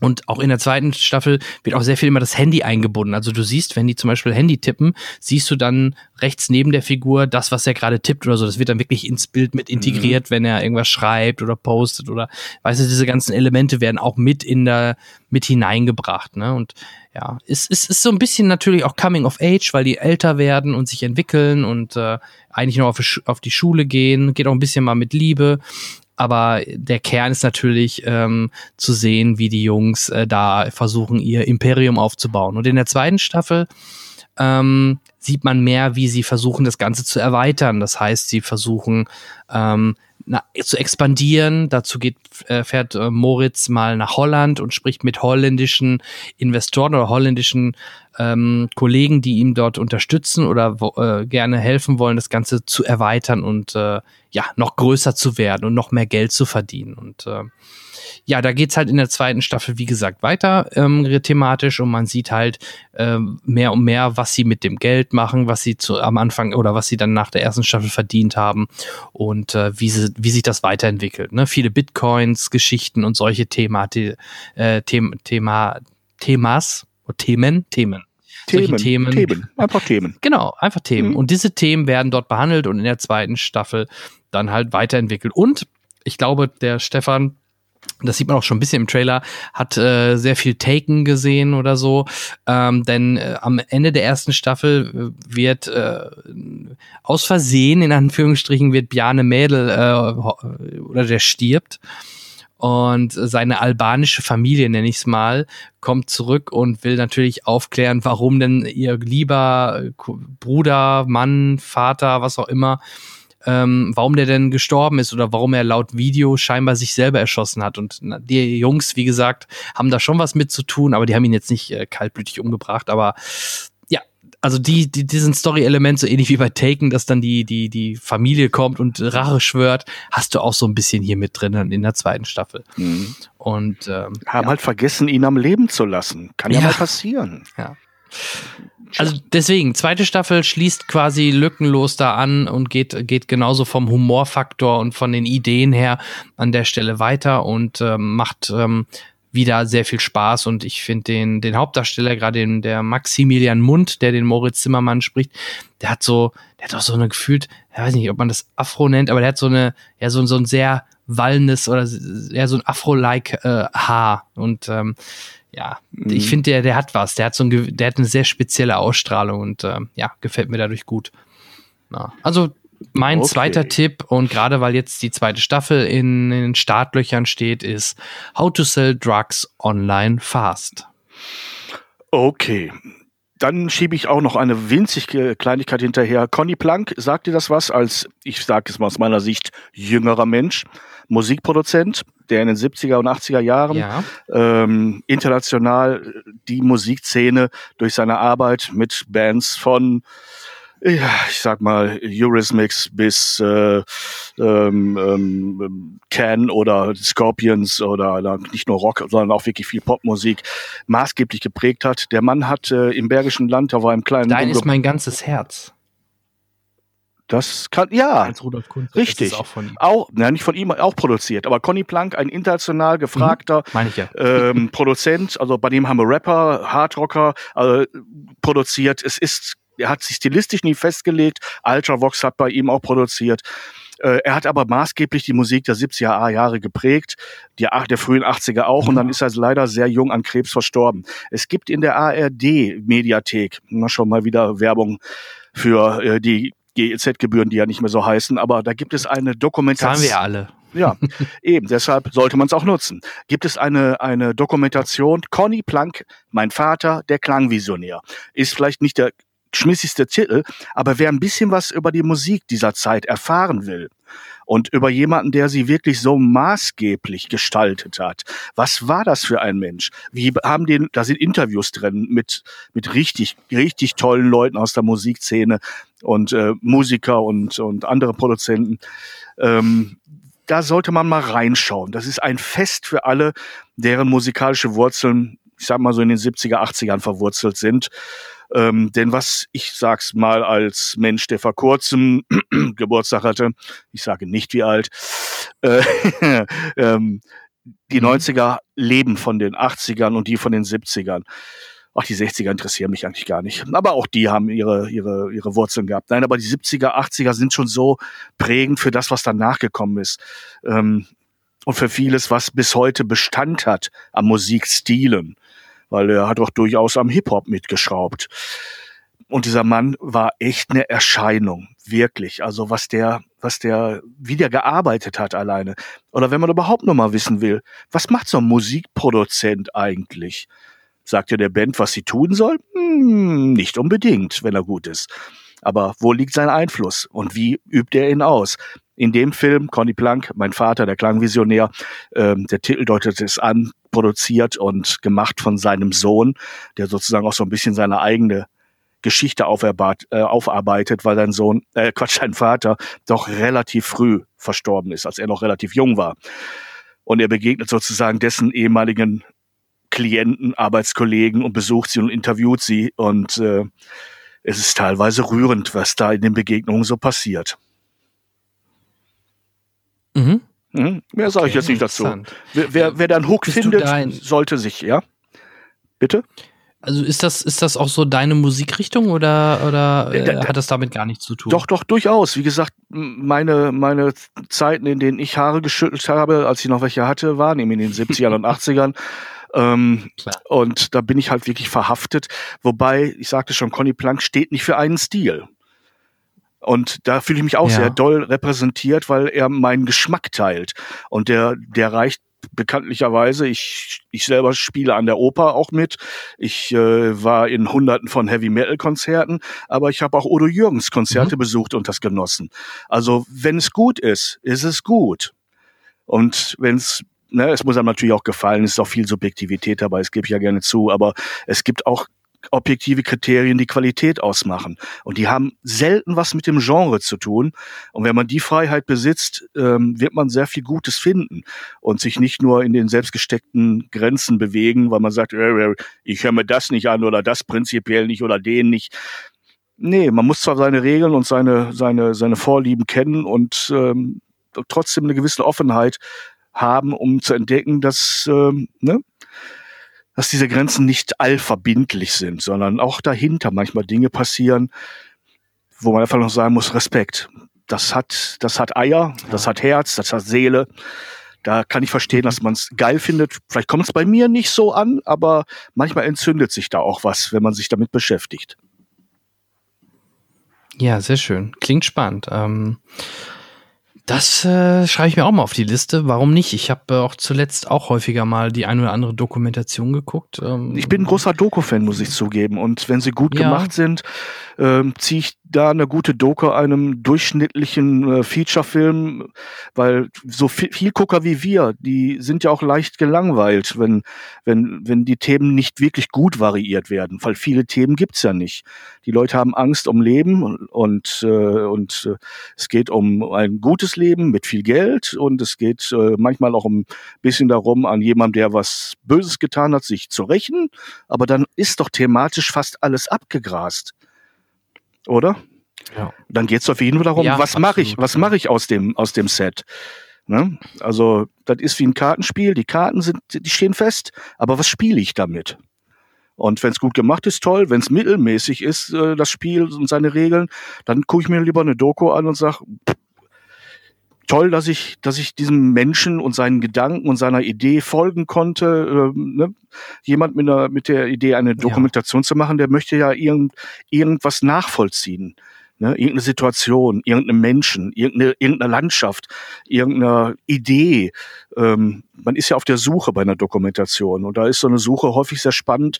Es gibt auch beschissene Dokumentationen, natürlich, aber dann entscheiden wir uns einfach für das Gute, egal woher es kommt. Ja. Absolut. Ähm, mir fällt da gerade nämlich ein, ich habe zuletzt mir auch eine Doku über einen Künstler angeschaut. Ich weiß nicht, ob du ihn kennst. Ähm, kennst du ähm, Wyatt L. Yankovic? Natürlich, hallo. der Mann okay, war eine Zeit lang, sorry. Ja, der war eine Zeit lang wirklich äh, omnipräsent, weil der hat verarscht, was populär war, ne? Ja, Total. Und ich habe wirklich YouTube auch nochmal jetzt rauf und runter mir seine ja. äh, Klassiker angeschaut. Also ähm, Edith? vielleicht nochmal zu erwähnen, natürlich aus den Edith, genau, also die Michael Jackson-Parodien aus den 80ern, Edith und ähm, ba äh, Fat, nicht Fat, Bad, sondern Fat. Natürlich. You know, I'm so fat, fat. Genau. Mhm. Richtig, das ist ein Klassiker und 99 finde ich auch immer noch genial. Äh, ähm, heißt äh, The, Thag The Saga Begins, wo er so äh, Evan McGregor alias ähm, hier den Obi-Wan Kenobi mhm. nachmacht und also auf American Pie ähm, eine Star Wars Parodie singt, auch sehr zu empfehlen. Und natürlich auch ähm, nicht Gangsters Paradise, sondern Amish Paradise. Das sind so die Klassiker, gerade so aus den ja, 80ern. Den kann ich noch nicht, aber leider reißt mich vom Sessel. du kennst Amish Paradise nicht? Nein! Da musst du dir das Video angucken. Das Mach ist ich. super gut. Super ja. lustig. Amish Paradise. Aber ich habe auch zuletzt jetzt, auch weil ich ihn, oder kennst du den Film UHF? Ja, natürlich. Ist auch schon ein paar Tage her, ne? Genau. Aber ich habe ihn jetzt nicht jedes ja, Jahr den gesehen. Den habe ich mir auch jetzt nochmal angeschaut. Äh, den, den, da gab es einen Blu-ray-Release mittlerweile. Da gibt's halt so viele schöne Parodien, ne? wie, wie Gandhi 2. Äh, mhm. diesmal, äh, diesmal nimmt er es persönlich, wo er da so nur am Kämpfen ist. Oder Conan, der Bibliothekar. Und ach, ja, das so ist viele schon, schon herrliche Sachen sind da drin. Der drastische Humor hat mich immer ein bisschen an diese Zucker-Zucker-Filme erinnert. Ne? Äh, ja, Nackte total, Kanone ja. oder Kentucky Fried. Äh, und das sind so Sachen, da habe ich schon mal Spaß dran. Ja. Genau, und der liebe Mann ist ja immer noch aktiv. Der hat auch zu, zu Happy jetzt äh, mal, ähm, ne, I'm so happy, hat halt auch eine Parodie mhm. gemacht. Also er macht immer noch solche Sachen. Sieht mittlerweile ein bisschen anders aus, äh, wie jetzt in den 80ern, aber da gab's so viele, oder I Love Rocky Road oder so, oder so viele coole Parodien und äh, den mochte ich halt so, oder mag ich immer noch sehr gerne. Uh, und da habe ich mir halt auch meine Dokumentation äh, angeschaut, wo so ein bisschen seine Kindheit, Jugend und äh, der Werdegang von ihm sogar erklärt worden ist. War ich überrascht, dass es dazu eine Doku gibt, aber äh, selbst die fand ich halt äh, recht spannend. Ja, ich sage ja, gute Dokus, also haben was, ist toll. Also man muss natürlich Neugierde haben auf, auf Leute. Ne? Äh, und dann, dann ist eine Doku über, über so einen Künstler schon eine tolle Sache, wenn man was Neues erfährt. Ein bisschen was Privates vielleicht. Genau, genau, genau. Also wie gesagt, ich äh, werde dir mal die das Video auf jeden Fall zu, also Amish Paradise musst du sehen. Ich könnte mir mhm. vorstellen, dass du dich da ja, ich kann, könnte mir auch vorstellen, dass es mir ein sanftes Lächeln ne, entlockt. mal sehen. Gehe ich von aus. Ja. Ähm, wie kam ich darauf? Ach so, ähm, wegen, wegen, wegen der Doku. Ähm, wegen der Doku, genau. Und wie gesagt, äh, Wyatt äh, Jankovic, den äh, das finde ich mit einer der, der die besten Parodien neben Zucker Zucker, solche Sachen halt. Mhm. ähm, sind, ist ja super. So, das äh, wollte ich nur noch mal hier festhalten. Und URF, ja, es ist, ist speziell, aber ähm, ja, ist auch für Kinder der, der Zeit macht das immer noch spaßig anzuschauen. Ja, gut, so schlecht ist er, glaube ich, nicht gealtert, aber man merkt ihn sein Alter natürlich an. ja, deutlich. Okay, äh, ab, da sind wir schon fast beim Thema, denn mhm. Wir reisen durch die Zeit und äh, wir waren oh. gerade in den 80ern und äh, das ist genau der richtige Bereich. Zeitreise. Denn wir gehen mal ins Jahr 88. Ja. Und im Jahre 88 schauen wir uns jetzt mal die Kinocharts an. Und ähm, ja, wir machen es wieder so, dass wir die Top 20 uns wirklich äh, jeden äh, kurz einmal anschauen. Ich habe nur gerade auch hier schon mal einen Blick geworfen und fand ähm, doch überraschend weit hinten von Paul Verhoeven äh, auf Paul der 38 ja. Robocop. Mhm. Oder Paul Verhoeven, Paul, Paul. Ja, ist, äh, genau, er ist also Niederländer und, Robocop. und wahrscheinlich spricht man in Amerika einfach wirklich Paul Verhoeven, aber, aber als Niederländer Paul Verhoeven. Ähm, äh, zumal er ja dann in Amerika gearbeitet hat. Ich glaube, er ist wieder zurückgegangen nach, nach ein paar Filmen, wenn ich mich recht erinnere. Aber mhm. ich bin auch nicht sein Bibliothekar. das könnte ich dir jetzt auch nicht sagen. Äh, und auf Platz 24 leider nicht in die Top 20 geschafft, was mich mhm. wundert, aber vielleicht, wenn der Weihnachten erschienen ist, ging der vielleicht noch ins nächste Jahr. Die Geister, die ich rief von Richard Donner, ne? der mhm. Kult-Weihnachtsfilm mit äh, Bill Murray. Bill Murray, mhm. genau. Die, eigentlich die Weihnachtsgeschichte ne? mit Bill Murray also. Exakt, exakt, genau, genau. Mhm. Dann gehen wir in die Top 20 auf Platz 20. Da muss ich zum Teil auch immer noch mal kurz schauen und dich erstmal fragen, ob du ihn kennst. Nuts. Ähm, Barbara Streisand, ähm, meine ich, oder? Ist richtig? Da bin ich immer. Ähm, da bin ja, ist richtig. Ja. Ich bin echt immer beeindruckt, dass du die Dinger da aus ja, der Zeit echt noch so gut drauf hast. Ja, mich hat es da auch schon gegeben. Ähm, ich habe den Film aber, glaube ich, nicht mehr wirklich in Erinnerung, weil so alt wie ich damals eben nicht war, äh, hat mich das nicht wirklich interessiert. Aber es ging um eine Frau, die, äh, ja. die ähm, aufgrund ihrer, ja, die aufgrund ihrer ihrer äh, ich nenne es jetzt mal auch Eigenständigkeit und Besonderheit äh, äh, für bekloppt gehalten wurde und dagegen sich erwehren musste. Es war ein bisschen wohl, glaube ich, ein Sozialdrama, das da, das sich da abgespielt hat. Okay, ja. Gut, also kann ich gar nichts zu sagen, habe ich äh, nie gesehen und nie nachgeholt. Äh, ganz im Gegenteil zu Platz 19. Der englische Titel müsste ich selber nachschauen, aber ähm, Nummer 5 gibt nicht auf. Das ist, äh, ach genau, ja. Short Circuit heißt der im Original und das ist der zweite Teil. Also das ist der zweite Richtig. Nummer 5 Film mit diesem Roboter. Richtig. Äh, was soll man dazu sagen? Das war Kinder-Sci-Fi, ne? Aber lief gut. Ja, genau, genau. Natürlich. Genau. Hatte auch einen FSK ab 6, sehe ich gerade, und ähm, ist ein typischer Kinderfilm, gebe ich dir auch recht. Ich kann mich an den zweiten gar nicht mehr so im Detail dran erinnern. Der erste, der war irgendwie, der ist noch ein bisschen präsenter im, im Kopf, aber ja, ja da gab es auch eine Fortsetzung. hatte ich immer das Gefühl, obwohl der, ich glaube, da so eine Figur ja. nicht mit in, äh, drin hatte, aber es wirkte immer so. Zu der Zeit waren fast alle Filme, wenn man mal vom Weißen Hai absieht, immer auch hatten so eine kindliche Perspektive was ich auch in der Kameraarbeit und in der Art des Schnittes wiederfand, nämlich die neugierige Beobachtung, wie aus Kinderaugen. Und das hat so ein bisschen den Stil von mhm. Spielberg in diesen Jahren, finde ich, äh, ausgedrückt. Und diese Filme, so wie Nummer 5, die wirkten auf mich, als wenn die sich daran orientiert hätten. Aber das ist meine ganz persönliche genau. Meinung dazu. Ja, und mich hat's immer so ein bisschen an die alten Filme wie ähm, E.T. auch erinnert, nur als nur mit dem Roboter irgendwie gefühlt. Ich ja, weiß ich nicht, glaube, ob, die Elemente, Story-Elemente ähnlich waren, ne? Mhm. Ja, natürlich, wenn du so einen, einen unmenschlichen äh, Freund hast, aber zu dem du Emotionen aufbaust und andere das erstmal gar nicht nachvollziehen können, dass, dass du dir deine Freunde nicht aussuchst, ob sie Mensch sind oder nicht. Ne? Also das ist ja das, dieser rote Faden ja. zwischen beiden Filmen. Ja, und äh, gut, kommen wir fast zu einem Running Gag, würde ich fast sagen, gefühlt in jeder Highscore-Liste der 80er Jahre. Auch hier wieder, jetzt aber nicht so weit vorne wie die Jahre davor.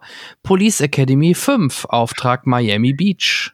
Ich kann die ehrlich nicht mehr auseinanderhalten. Ich glaube, ich habe auch nur den zweiten davon gesehen, wenn ich ehrlich bin. Ich habe sie gemocht, ja, aber, aber so richtig heiß war ich nicht drauf. Und ich glaube, mehr als den Tier braucht man nicht, um zu wissen, was da passiert ist. Oder? Ja, ich kann mich noch dran erinnern. Ich meine, also das Besondere an dem Teil war, dass die ganzen ähm, äh, ganzen Polizisten nach Miami Beach gegangen sind, um da, ich glaube, irgendwas zu feiern. Ich glaube, der Lassar wurde dort, wird da irgendwie geehrt und deswegen sind die alle mit da hingegangen und erleben dann da am Strand und so auch so ein paar Sachen und irgendwo gibt's da auch, glaube ich, noch eine Verschwörung oder Anschlag, frag mich nicht mehr. Irgendein Gangster gibt's da auf jeden Fall auch und Ja. äh, ja, ich kann mich noch an den Film dran erinnern, weil ähm, Steven Guttenberg taucht hier erstmals nicht mehr auf. Ähm, das war halt schon Einschnitt, weil das ja schon so ein bisschen so die Hauptfigur war, ne? Aber äh, Harris war wieder da hier, der dieser, ja, der sehr beliebte Polizeichef da, Harris und Ach nee, der war das. genau, der war zum, ich glaube, weil er bei vier oder so nicht dabei war oder Teil drei, jetzt war, ist er auf jeden Fall auch wieder dabei gewesen. Und ja, Police Academy 5, ich glaube, da müssen wir gar nicht so viele Ja. Worte drüber verlieren. Und 16. Ähm, genau. Noch davor, vor all den Filmen, die wir gerade besprochen schon haben, auf Platz, warte, das war gerade, nicht, dass ich durcheinander komme, jetzt schon Platz 17, Ach so. kommen wir zu einem deutschen Film. Mhm. Auch ein zweiter Teil, Zärtliche Chaoten 2. Hm, noch so ein blindes Loch in meinem Leben. Natürlich weiß ich, wer auf den Plakaten war und äh, was es Pi mal Daumen Ja. war, aber man hätte mich früher nicht für Geld in diesen Film reingekriegt. Ernsthaft. Ist Ja, das war so, ein- das war so ein bisschen die, Ja. ja? Nee, also ich keine keine Lust, sowas zu gucken, ist untertrieben. Es gab sogar eine gewisse Abneigung von meiner Seite zu der Zeit. Also meine Offenheit habe ich mir hart erarbeitet und selbst heute wäre es rein akademisches Interesse oder Berufsethos, sowas mal nachzuholen. Zum Glück gibt's genügend andere Sachen, die ich da vorher machen kann. ja, ist halt typisch deutscher Klamauk aus der Zeit, Mhm. äh, nachdem Thomas Gottschalk ja nicht mehr mit Mike Krüger zusammen die Filme gemacht hat, hat er die hier dann äh, zusammen mit Helmut Fischer und auch von Police Academy bekannt Michael Winslow halt ähm, mit den zärtlichen Cousinen gespielt und äh, ja, hier in dem Teil gab es sogar, sehe ich gerade, einen, einen Gastauftritt von The One and Only David Hasselhoff. So, Kurz vor Mauerfall, Mauerfall noch. Ja. Mhm. Ja, er war uns immer sehr verbunden, der gute Hoff. Ja. ja, Don't Hassle the Hoff. Mhm. So, jetzt kommen wir zu einem Film von John McTiernan, da kannst du sicherlich was zu sagen, nämlich Wall Street. John McTiernan, Wall Street? Jetzt mal ernsthaft. Oder bin ich jetzt gerade verrutscht? Ja, mir fällt Also gerade Wall auch ein. von Oliver Stone. Also jetzt mach Stimmt, sorry. Da hast du gerade zwei Zeilen vertauscht. Bei Tieren. Ja, die Zahlen sind hier so weit auseinander. Sorry. Ja, Ja. es steht auch hier. Alles gut. Mein Fehler, Oliver Stone natürlich. Oliver Stone, ja. Ähm, Ja.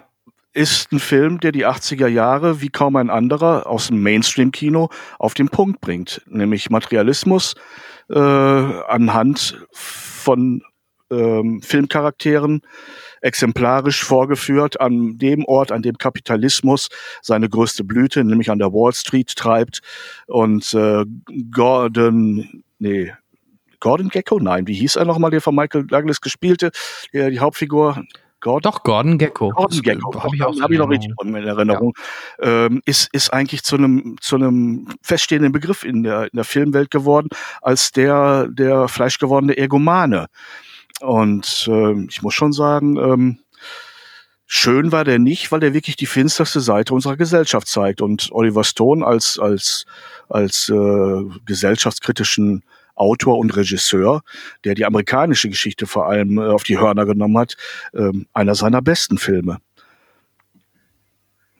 Ja, absolut. Und ähm, zusammen mit Charlie Sheen, Michael Douglas Ja. hast du schon erwähnt und Martin Sheen, halt auch ein Phänomenal. Topcast. Und auch für Michael Ja. Douglas Ein eine, Klassiker, also Wall Street, ja. äh, davon mal abgesehen, dass auch Herr Douglas dafür ähm, den Oscar bekommen hat für diese Rolle. Ja. Zu Recht. Also die Fortsetzung habe ich ja, absolut. Und die, die Fortsetzung habe ich nie gesehen von 2010. Ja. Hier Geld schläft nicht, aber äh, es ist eine echte Fortsetzung. Es, es, er ist auch gut, aber es gibt Dinge, die man eigentlich nicht fortsetzen kann und was Neues an Erkenntnis gewinnt, weil äh, das System, das er da beleuchtet, ist das gleiche geblieben. Es sind Randerscheinungen oder Fassaden, die sich daran verändert haben. Im Prinzip hat er den gleichen Film nochmal gemacht in einer chronologischen Fortsetzung, weil die Aussage bleibt letztendlich die gleiche. Ne? Wenn es nur um Geld geht, geht es um nichts anderes. Hm? Mhm. Die, vor allem, ich meine, es war toll, dass Michael Douglas diese Figur sichtbar älter, sichtbar später äh, noch so drauf hat und so äh, ne? er heuchelt ja am Anfang der Fortsetzung, äh, dass er so ist, wie er ist. Äh, er heuchelt ja vor, dass er jetzt ein neuer Mensch ist und, und daraus gelernt hat, äh, aus, aus dem, was er da angerichtet hat. Aber ähm, das Tier in ihm bleibt das Tier in ihm und er ist nachher das, äh, wofür wir ihn eigentlich hassen. Und irgendwie freuen wir uns dann darüber, dass, dass er sich äh, zu sich selbst wiederfindet. Also völlig schizophren beim Zuschauen. Ne? Also ich wusste nachher wirklich nicht, soll ich ihn äh, dafür hassen, dass er das ist, was er ist, oder soll ich ihn dafür feiern, weil er ähm, seine Identität wiedergefunden hat. Also ein bisschen, mhm. bisschen depriviert man schon dabei. Das hat so was ja, Unheilbares. Ja.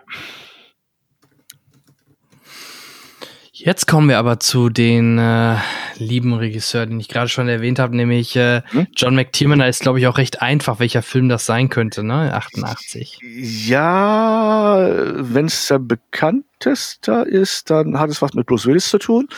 Oder war es? Ja, es, äh, du bist einer sehr heißen Spur. Äh, du bist auf einer sehr heißen Spur. Das Nein, es war also nicht der mit Gina Davis, den er, nein, nee, John mm -mm. McTiernan. Lass mich überlegen, lass mich überlegen. Ist es, ist es Die Hard? Äh, ähm, Richtig, ja, das ne? ist Die Hard, ein Klassiker, ne, mittlerweile. Ähm, unverrückbar, ein Film, der die auch ne, für die 80er steht, für das Action-Genre, das in den 80ern äh, so geblüht hat wie weder davor noch danach. Also der, der Actionheld der 80er mhm. existiert so nur noch als Ironie, als, ne, als Stereotype oder Ironie. Und da war er noch, ja, da war ein Mann noch ein Mann. Auch ja, das ist einfach eigentlich so ein einfaches Konzept. Mann, Mann im Haus gefangen, ohne wirklich Hilfe von außen, muss da die Verbrecher aufräumen, was ja immer wieder gerne nochmal versucht worden ist, irgendwie nachzumachen oder auf, so ja, ähnlich aufzubauen, auch jetzt zuletzt. Und ähm, ja, aber nur auf Platz 15, also ne, trotz ähm, des eigentlichen riesigen Kultstatus bis heute äh, war er damals in Deutschland nur auf Platz 15. Ich denke, unterm Strich wird das Franchise aber trotzdem Riesengeld eingespielt haben, weil die Serie dann erfolgreich war und auch die nächsten zwei Teile liefen noch sehr erfolgreich. Ähm, die Kinoauswertungen, die Heimauswertungen äh, äh, sind bei diesem Film sensationell gewesen. Und was nicht zu äh, unterschätzen ist, der Imagegewinn für Willis und die Regisseure der ersten zwei Teile. Äh, Rennie Harlan war, glaube ich, der mhm. zweiten. Ähm, die haben natürlich riesig davon profitiert.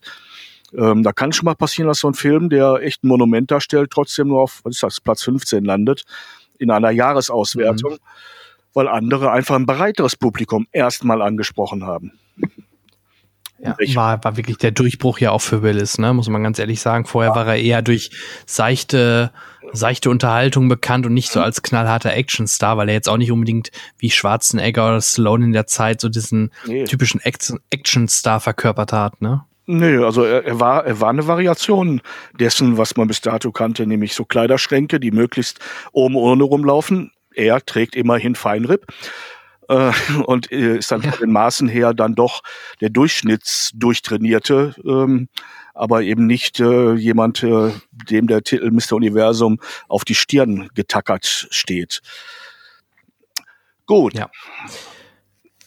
Gehen wir einen weiter. Ähm, da kommt jetzt ein Film, den mag ich bis heute sehr, sehr gerne. Habe ich in meiner Kindheit sehr, sehr gerne gesehen. Man konnte sich immer gut reinversetzen, nämlich in Big mit Tom Hanks als zwölfjähriger Josh, der sich wünscht, ähm, endlich 30 Jahre alt oder erwachsen zu sein äh, und auf so einem, in so einem Spielautomaten auf dem Jahrmarkt eine Viertel-Dollar-Münze einwirft und sich dieses wünscht. Und am nächsten Morgen erwacht er in seinem Kinderbett als erwachsener Mann und äh, ja, muss da erstmal flüchten und geht natürlich dann den Schritt oder fängt dann an in einer Spielzeugfirma, weil er natürlich als Kind im Manne perfekt weiß, was die Kinder wollen und ja, so baut er sich da ein Leben auf und ähm, merkt aber irgendwann, dass ihm doch irgendwas gefehlt hat, nämlich die komplett, das komplette Großwerden und ja, Kind sein und Jugendlicher sein.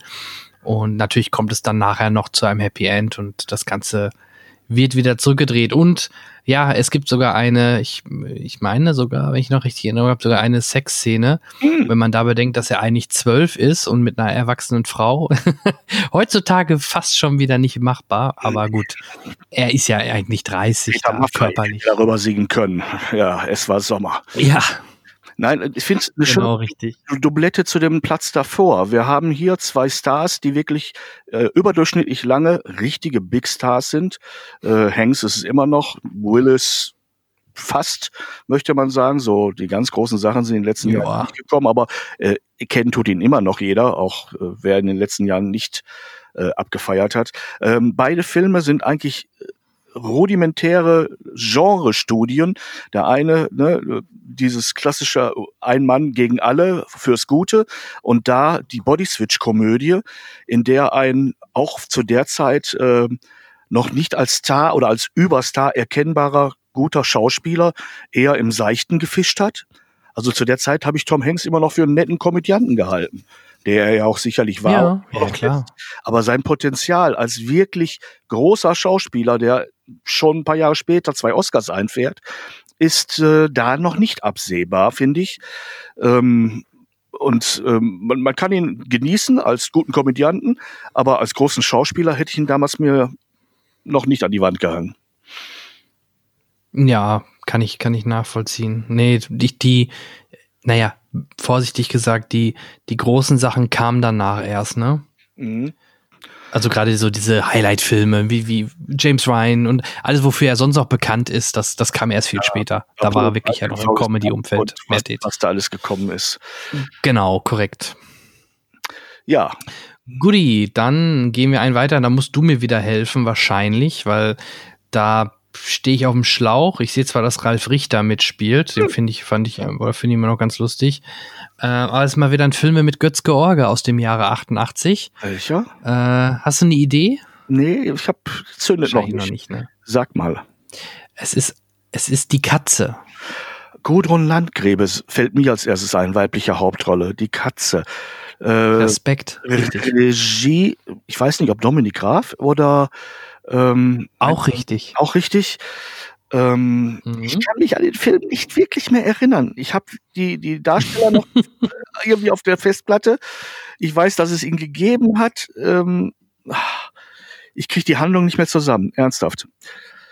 Ähm, okay, macht auch nichts. Aber es macht scheint, nix, kann man ähm, nachholen, wenn man möchte. Ist ja auch ein paar Tage her, ne? muss man ja auch fairerweise sagen. Klar, klar. Und äh, nachdem so, das Kino war, habe ich, glaube ich, den Titel nie wieder gehört. Okay, ja, ich, ich noch nie, generell nicht. Deswegen gehen wir auch weiter. Ich ja. glaube, auch unsere Hörer werden die Katze jetzt nicht so begeistern, sondern vielleicht danach ist es eher interessanter, weil ähm, dort Mr. Spock himself Regie führt, nämlich Leonard Nimoy. Und äh, zwar mit einem Film, ähm, eine Komödie mit äh, Tom Selleck, Steve Gutenberg, der wahrscheinlich deswegen bei der Police Academy ausgestiegen ist, und Ted Danson in der Hauptrolle. Noch drei Männer, noch ein Baby.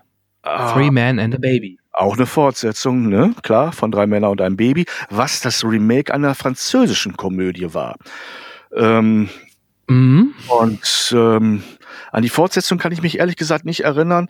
Ähm, es hat immer, ja, ich glaube, dass diese Fortsetzung in dieser Zeit wirklich so ein Rip-Off von Erfolgen war. Einfach dem Motto, wir legen nochmal einen nach. Ja, pass auf. Ja.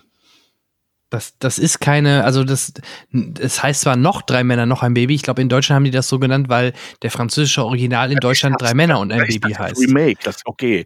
Dann habe ich doch. Das war eine Neuverfilmung aus den USA, deswegen heißt der US-Titel einfach nur Three Men and a Baby. Okay, siehst du, dann habe ich mich da vertan. Dann hat man in Deutsch, weil der französische Film in Deutschland sehr gut gelaufen ist. Der hat bei uns ordentlich mhm, genau. gemacht. Ähm, dann hat man da, um das klar zu machen, gesagt, noch ein äh, drei Männer und ein Baby. Äh, siehst du, da, hm, hm, hm, da, deshalb konnte ich mich an die genau. Fortsetzung nicht erinnern. Ne? Macht die Sache jetzt rund, finde ich. Ja, aber. Genau, einer der wenigen Regiearbeiten von Mr. Spock neben Star Trek 3, 4.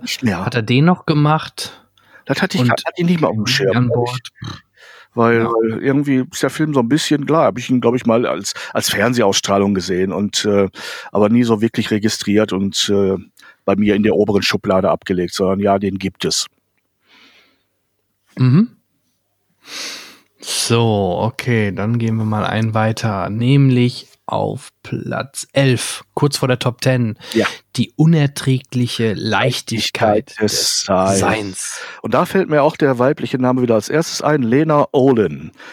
Äh, wahrscheinlich wegen des Plakats, auf dem sie vor einem Spiegel liegt und außer einer Melone fast nichts anderes anhat. Es muss mich auf irgendeine Art und Weise beeindruckt haben. Ich habe den Film dann auch irgendwann gesehen und äh, 88 war ich auch noch jünger als heute. Und die philosophische Tiefe dieses Films ist mir, glaube ich, irgendwie 10 oder 15 Jahre später bei einer zweiten Sichtung erst wirklich aufgegangen. Beim ersten Mal habe ich nur geguckt, wie oft ich Helena Olin zu sehen kriege. Ähm, mhm. also spannend ist auch der männliche Hauptdarsteller ist Daniel ja, Day-Lewis. Daniel Lewis, richtig, auch Das, das spielt auch mit. Ja. ja. Also es war ne, großartige Besetzung. Ähm, ist, glaube ich, eine Produktion aus, oder nee, war Regie Lass mich überlegen. Ich, ich ähm, Milos Formen? Nein, ne? Nein. Ich komme nicht äh, drauf. Warte mal. Äh, was willst du wissen, wer das produziert hat? Oder? Ja. Regie ist Philipp Kaufmann. Philipp Kaufmann. Ah, auch ein, ein Mensch, der ein paar dicke Dinger ins amerikanische Filmnetz gelegt hat. Ähm, ja. ähm, boah Gott, ich, die Titel fallen mir jetzt gleich wieder ein. Lass uns weitermachen, sonst Körperfresser kommen. Zum Beispiel, zum Beispiel. Der Stoff, aus dem die der Helden sind, die, Helden. die Wiege der Sonne. Eben. Ja. Ja. Cool. Also, wie gesagt, Platz 11, also dafür schon auch recht erfolgreich in Deutschland. Jetzt kommen wir zu einem Film von dem guten Ron Howard und äh, zu diesem Film ist gerade aktuell sogar im Gespräch oder Ron Howard wünscht sich das, oder die, die sind da am überlegen, da eine Serie, eine Fortsetzung als Serie rauszubringen. Nämlich ein Fantasy-Film namens Willow mit Val Kilmer, äh, unter anderem Val Kilmer in der Hauptrolle. Ich erinnere mich sehr gut daran, dass bei mir Willow die Assoziation Pillow, sprich Kissen, sofort ausgelöst hat und es hat mhm. mich müde gemacht. Ähm, zu der Zeit kannte ich noch keine guten Fantasy-Filme. Und ich behaupte, zu der Zeit gab es auch noch keine. Wahrscheinlich wirst du und alle Fantasy-Fans mir jetzt schlagartig widersprechen. Ähm, ich kann aber nur aus meinem Herzen und aus meinem Hirn reden. Zu der Zeit hat mich Fantasy sowas von kalt gelassen. Also ein Pinguin hätte gefroren. Du, ich könnte jetzt gar nicht spontan sagen, ob vor 88 viel an, an, an Fantasy rauskam, was mich wirklich interessiert. Ich weiß jetzt nicht, ne. unendliche Geschichte ja, könnte, es, könnte es kurz danach gewesen sein, aber. Ja, ich glaube, mit dem Smaragdwald ging das in, in der moderne Fantasy-Film mhm. los. Davor war es eher so das Abenteuergenre, das so ein ähnliches Gefühl befriedigt hat. Aber Science Fiction war, waren auch eher skurrile Dinge, die man nicht sehr wahrnehmen, ernst nehmen konnte. Ähm, und, und Fantasy hat mich in dieser Zeit wirklich nicht gebockt. Das war mir alles zu kitschig, zu niedlich. Diese kleinen, plüschigen, süßen und oh, oh, ich, ich habe auch keine Monchichis im Regal stehen gehabt. Das war alles nichts fürs Peterchen. Ich wollte damals cool sein. Und das war für meine Begriffe nicht cool. Ich bin mal gespannt, ob du für den nächsten Platz cool genug bist.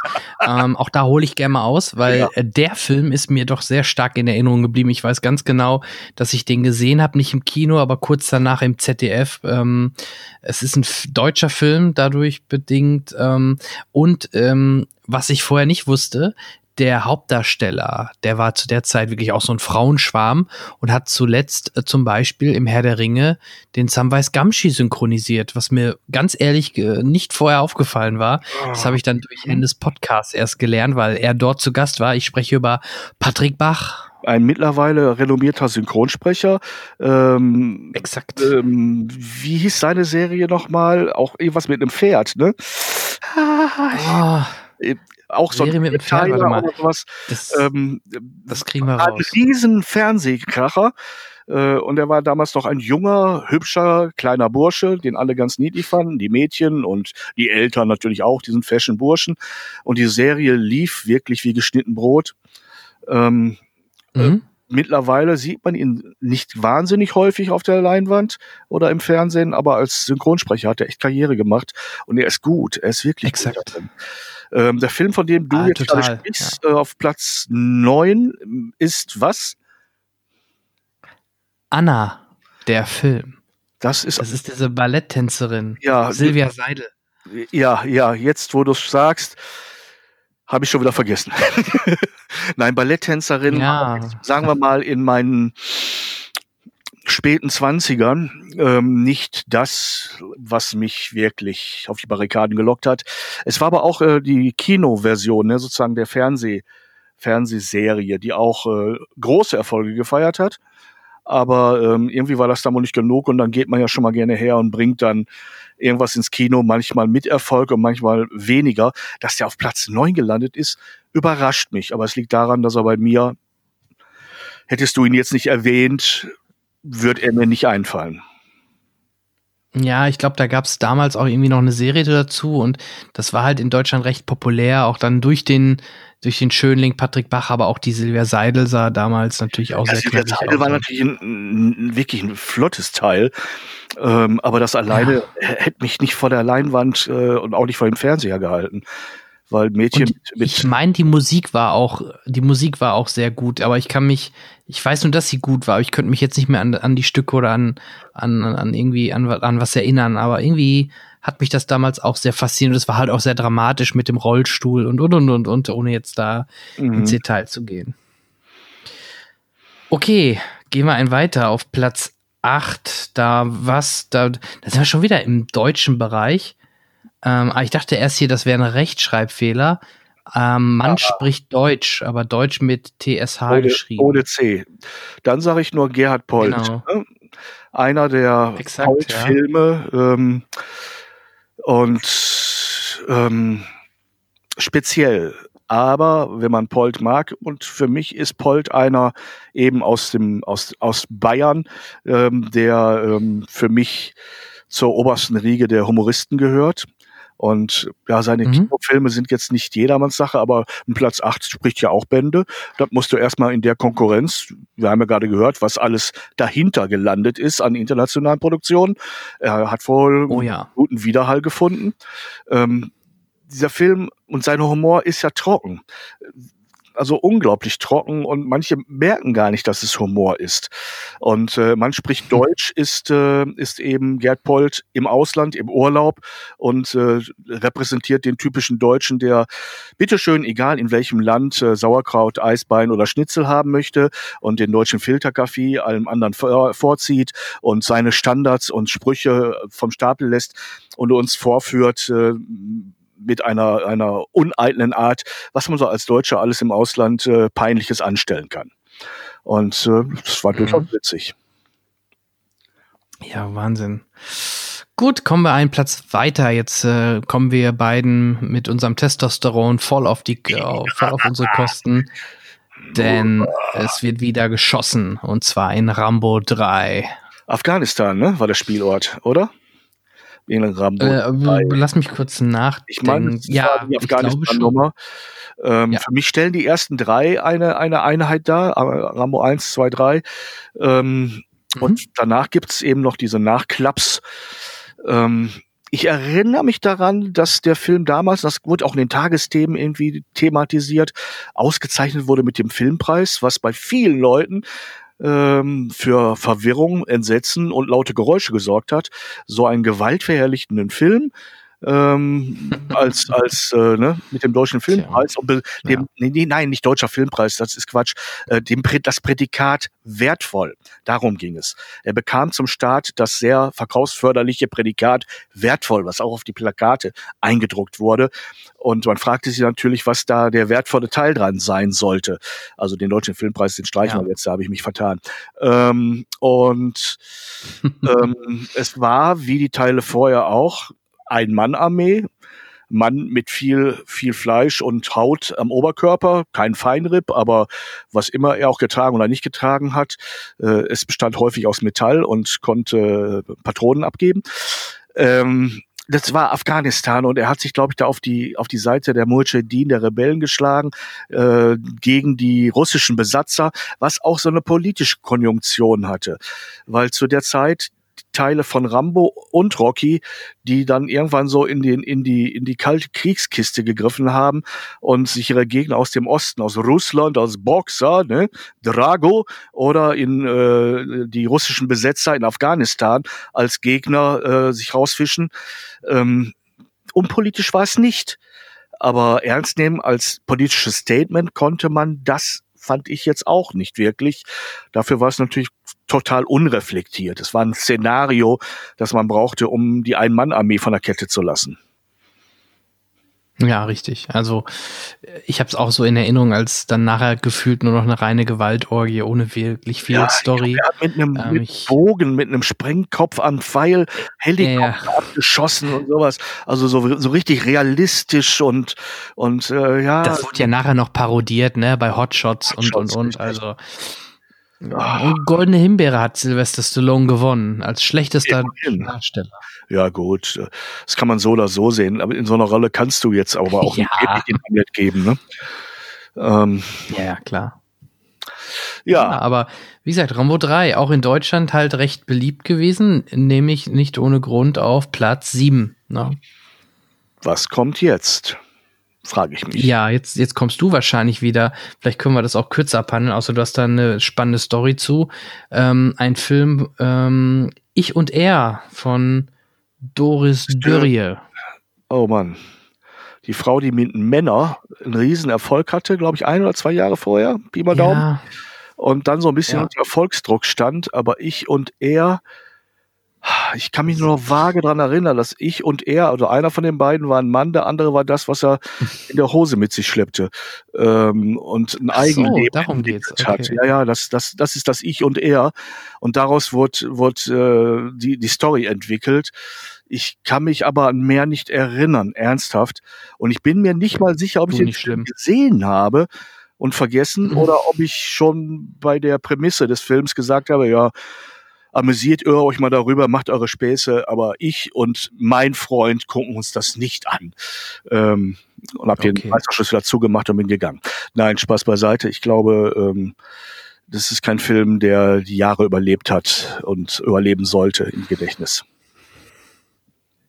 Okay, ja, kein Thema. Du, dann haben wir wieder eine Fortsetzung.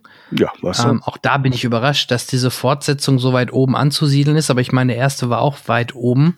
Ich spreche von Crocodile Dundee 2. Ich glaube, der war noch gut, ne? Ah, Paul Hogan. Ja, ja, Paul Hogan. Aber ich glaube, ja, ja, Kracher, der war halt war auch noch gut, ne?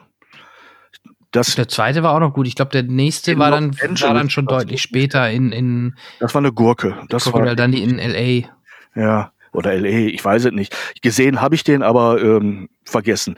Aber ich glaube, Crocodile Dundee 2 war wirklich eine richtig gute Fortsetzung und, und Hogan hat, hat richtig vom Leder gezogen. Wir haben den Mann damals geliebt für seine, ne, seine, seinen verschmitzten mhm. Humor hinter der ledernen Haut.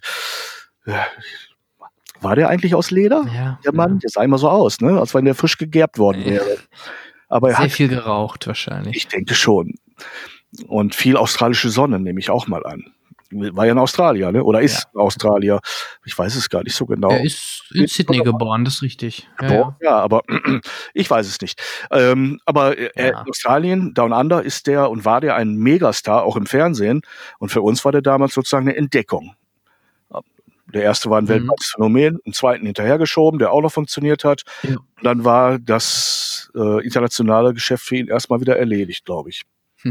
Aber, Aber ja. spannender Fun Fact. Mhm. Seit 2006 lebt Hogan in Kalifornien, was jetzt erstmal noch nicht so überraschend ist. Ja. In seiner Heimat Australien wurde Hogan der Steuerhinterziehung in Millionenhöhe beschuldigt. Das Geld soll aus Gewinnen der Crocodile Dundee Film stammen.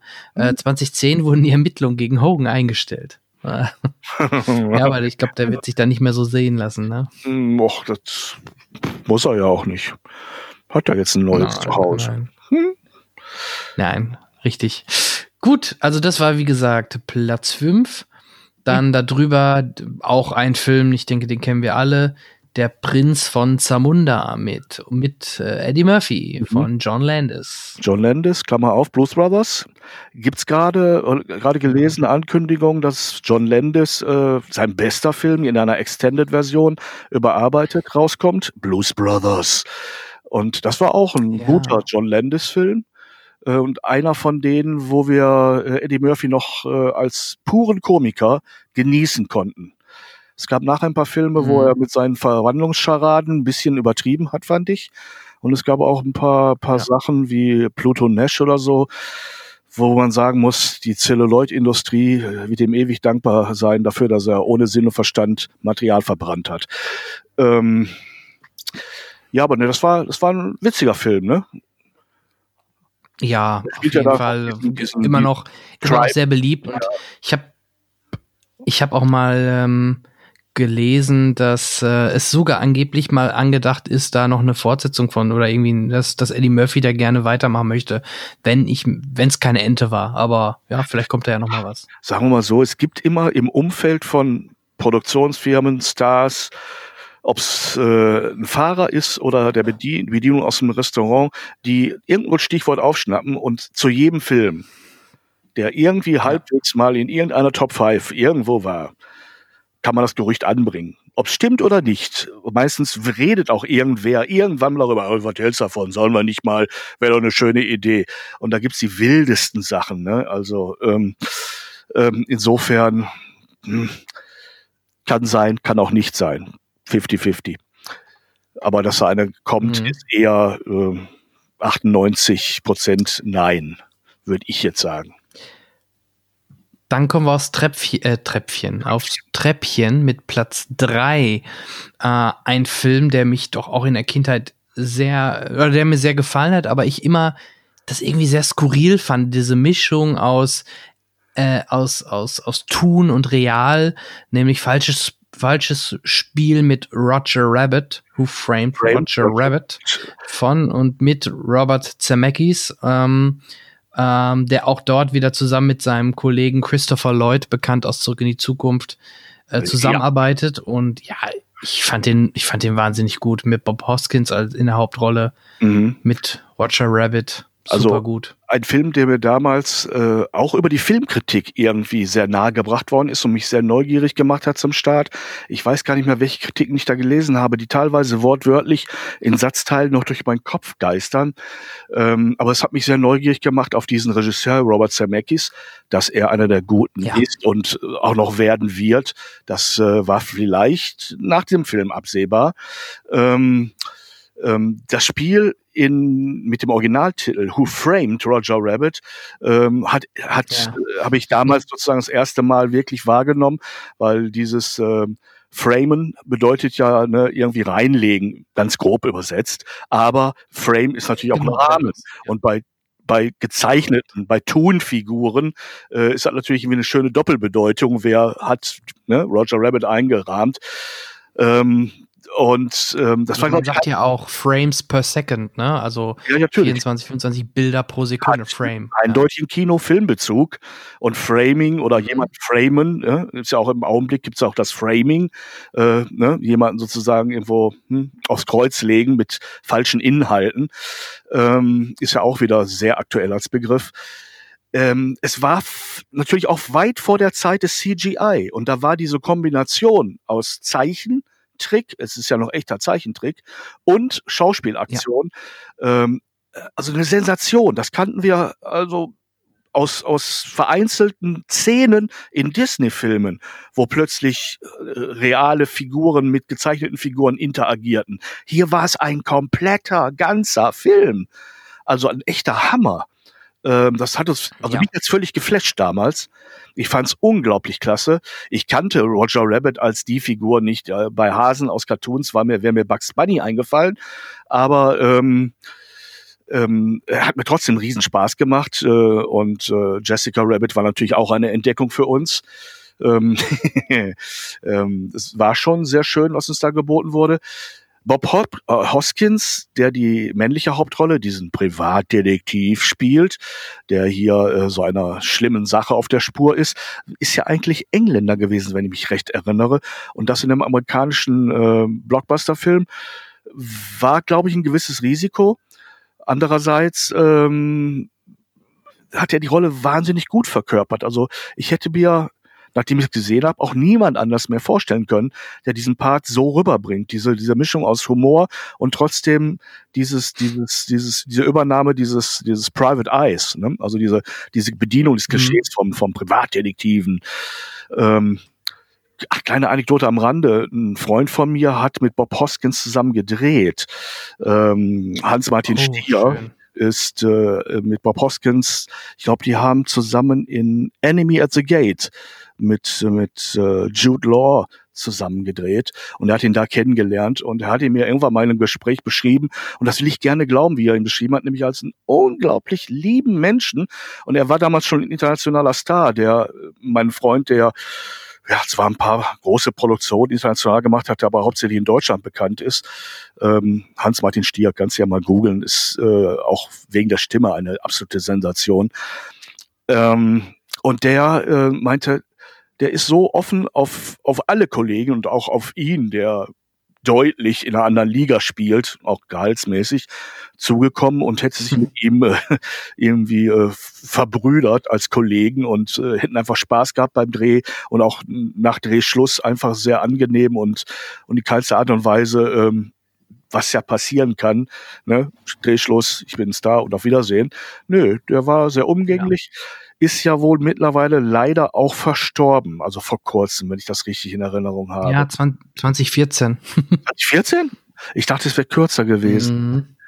Meine Fresse. Na, leider, ja. Dann ist die Zeit doch schon, als ich dachte was Parkinson oder irgendwie ist er erkrankt ja. und äh, hätte eigentlich auch gern bei der Fortsetzung mitgemacht, die wohl immer noch in der Planung ist. Also ich hoffe mal, dass vielleicht kommt da irgendwann doch noch mal eine Fortsetzung zu, weil die Idee war gut. Das wurde zwar mit Space Jam und immer mal wieder aufgegriffen, ja. aber gefühlt kam das nie an an an, an den Film ran. Toll, aber kam nicht ansatzweise an Roger Rabbit. Nee. Ja? Korrekt. Und äh, ja, obwohl eine Fortsetzung, ich, ich habe immer meine Bedenken. Gibt es denn einen Grund, das fortzusetzen und nicht einen genauso guten neuen Film zu machen? Ist da irgendeine Frage offen? Ja gut, sagen wir es so. Kann doch dann nur darum gehen, irgendwie. Neuen Film haben sie ja versucht. Ne? Irgendwie was man. Neuen Film haben sie ja versucht mit Space Jam, ne? Ja. Aber ich finde, wenn sie diese Charaktere um Roger Rabbit noch mal reinbringen und diese äh, ja, das macht ja schon viel aus. Ansonsten muss es ja mehr oder weniger neu sein, weil, wie gesagt, der Hauptdarsteller lebt halt nicht mehr, ne? Ja, ja jetzt geht's nicht mehr. Es muss einen Twist kriegen, ja. äh, der vielleicht mit den, ne, in der, in der Cartoon-Welt an der gleichen Stelle spielt, aber von außen andere Einflüsse reinkommen. Genau. Gut, ja. gehen wir ein Treppchen höher, oder? Okay.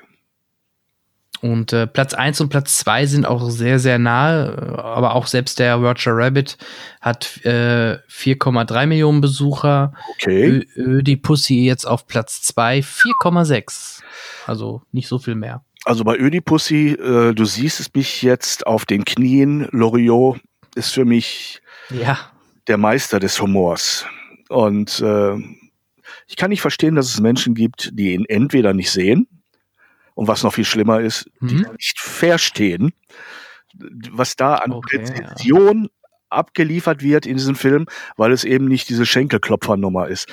Aber der Mann ist ein so präziser Beobachter von Charakteren und Situationen gewesen, dass ich äh, ihn wirklich weit über das Niveau eines guten Filmschaffenden hinaus ansiedeln würde. Er gehört wirklich in die, in die Reihe großer deutscher ich sag mal auch literarischer Köpfe, Leute, die wirklich äh, Humor entwickelt haben, der, der Einfluss hatte und auch äh, lange Zeit mhm. bekannt haben wird.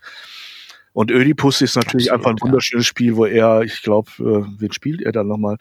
Lose ist er in Paul Winkelmann. In, in, Herr Geschäftsführer. Lose ist er in, in Papa und. Und, und da ist er eben der, der, das Muttersöhnchen ne? der ja. Ödipussy, äh, Anlehnung an äh, Ödipus. Ähm, und äh, der Kampf. Verneint er übrigens Loriot selbst, ne? Was? Das ist da? Ach so, nee, ähm, Entschuldigung, ähm, viele haben da immer den Namen auch als Anspielo, äh, Anspielung auf James Bond Octopussy. Ja, das, das wiederum hat Loriot ja, ver verneint. Da, da gibt es auch keine Verbindung. Absolut nicht. Nö.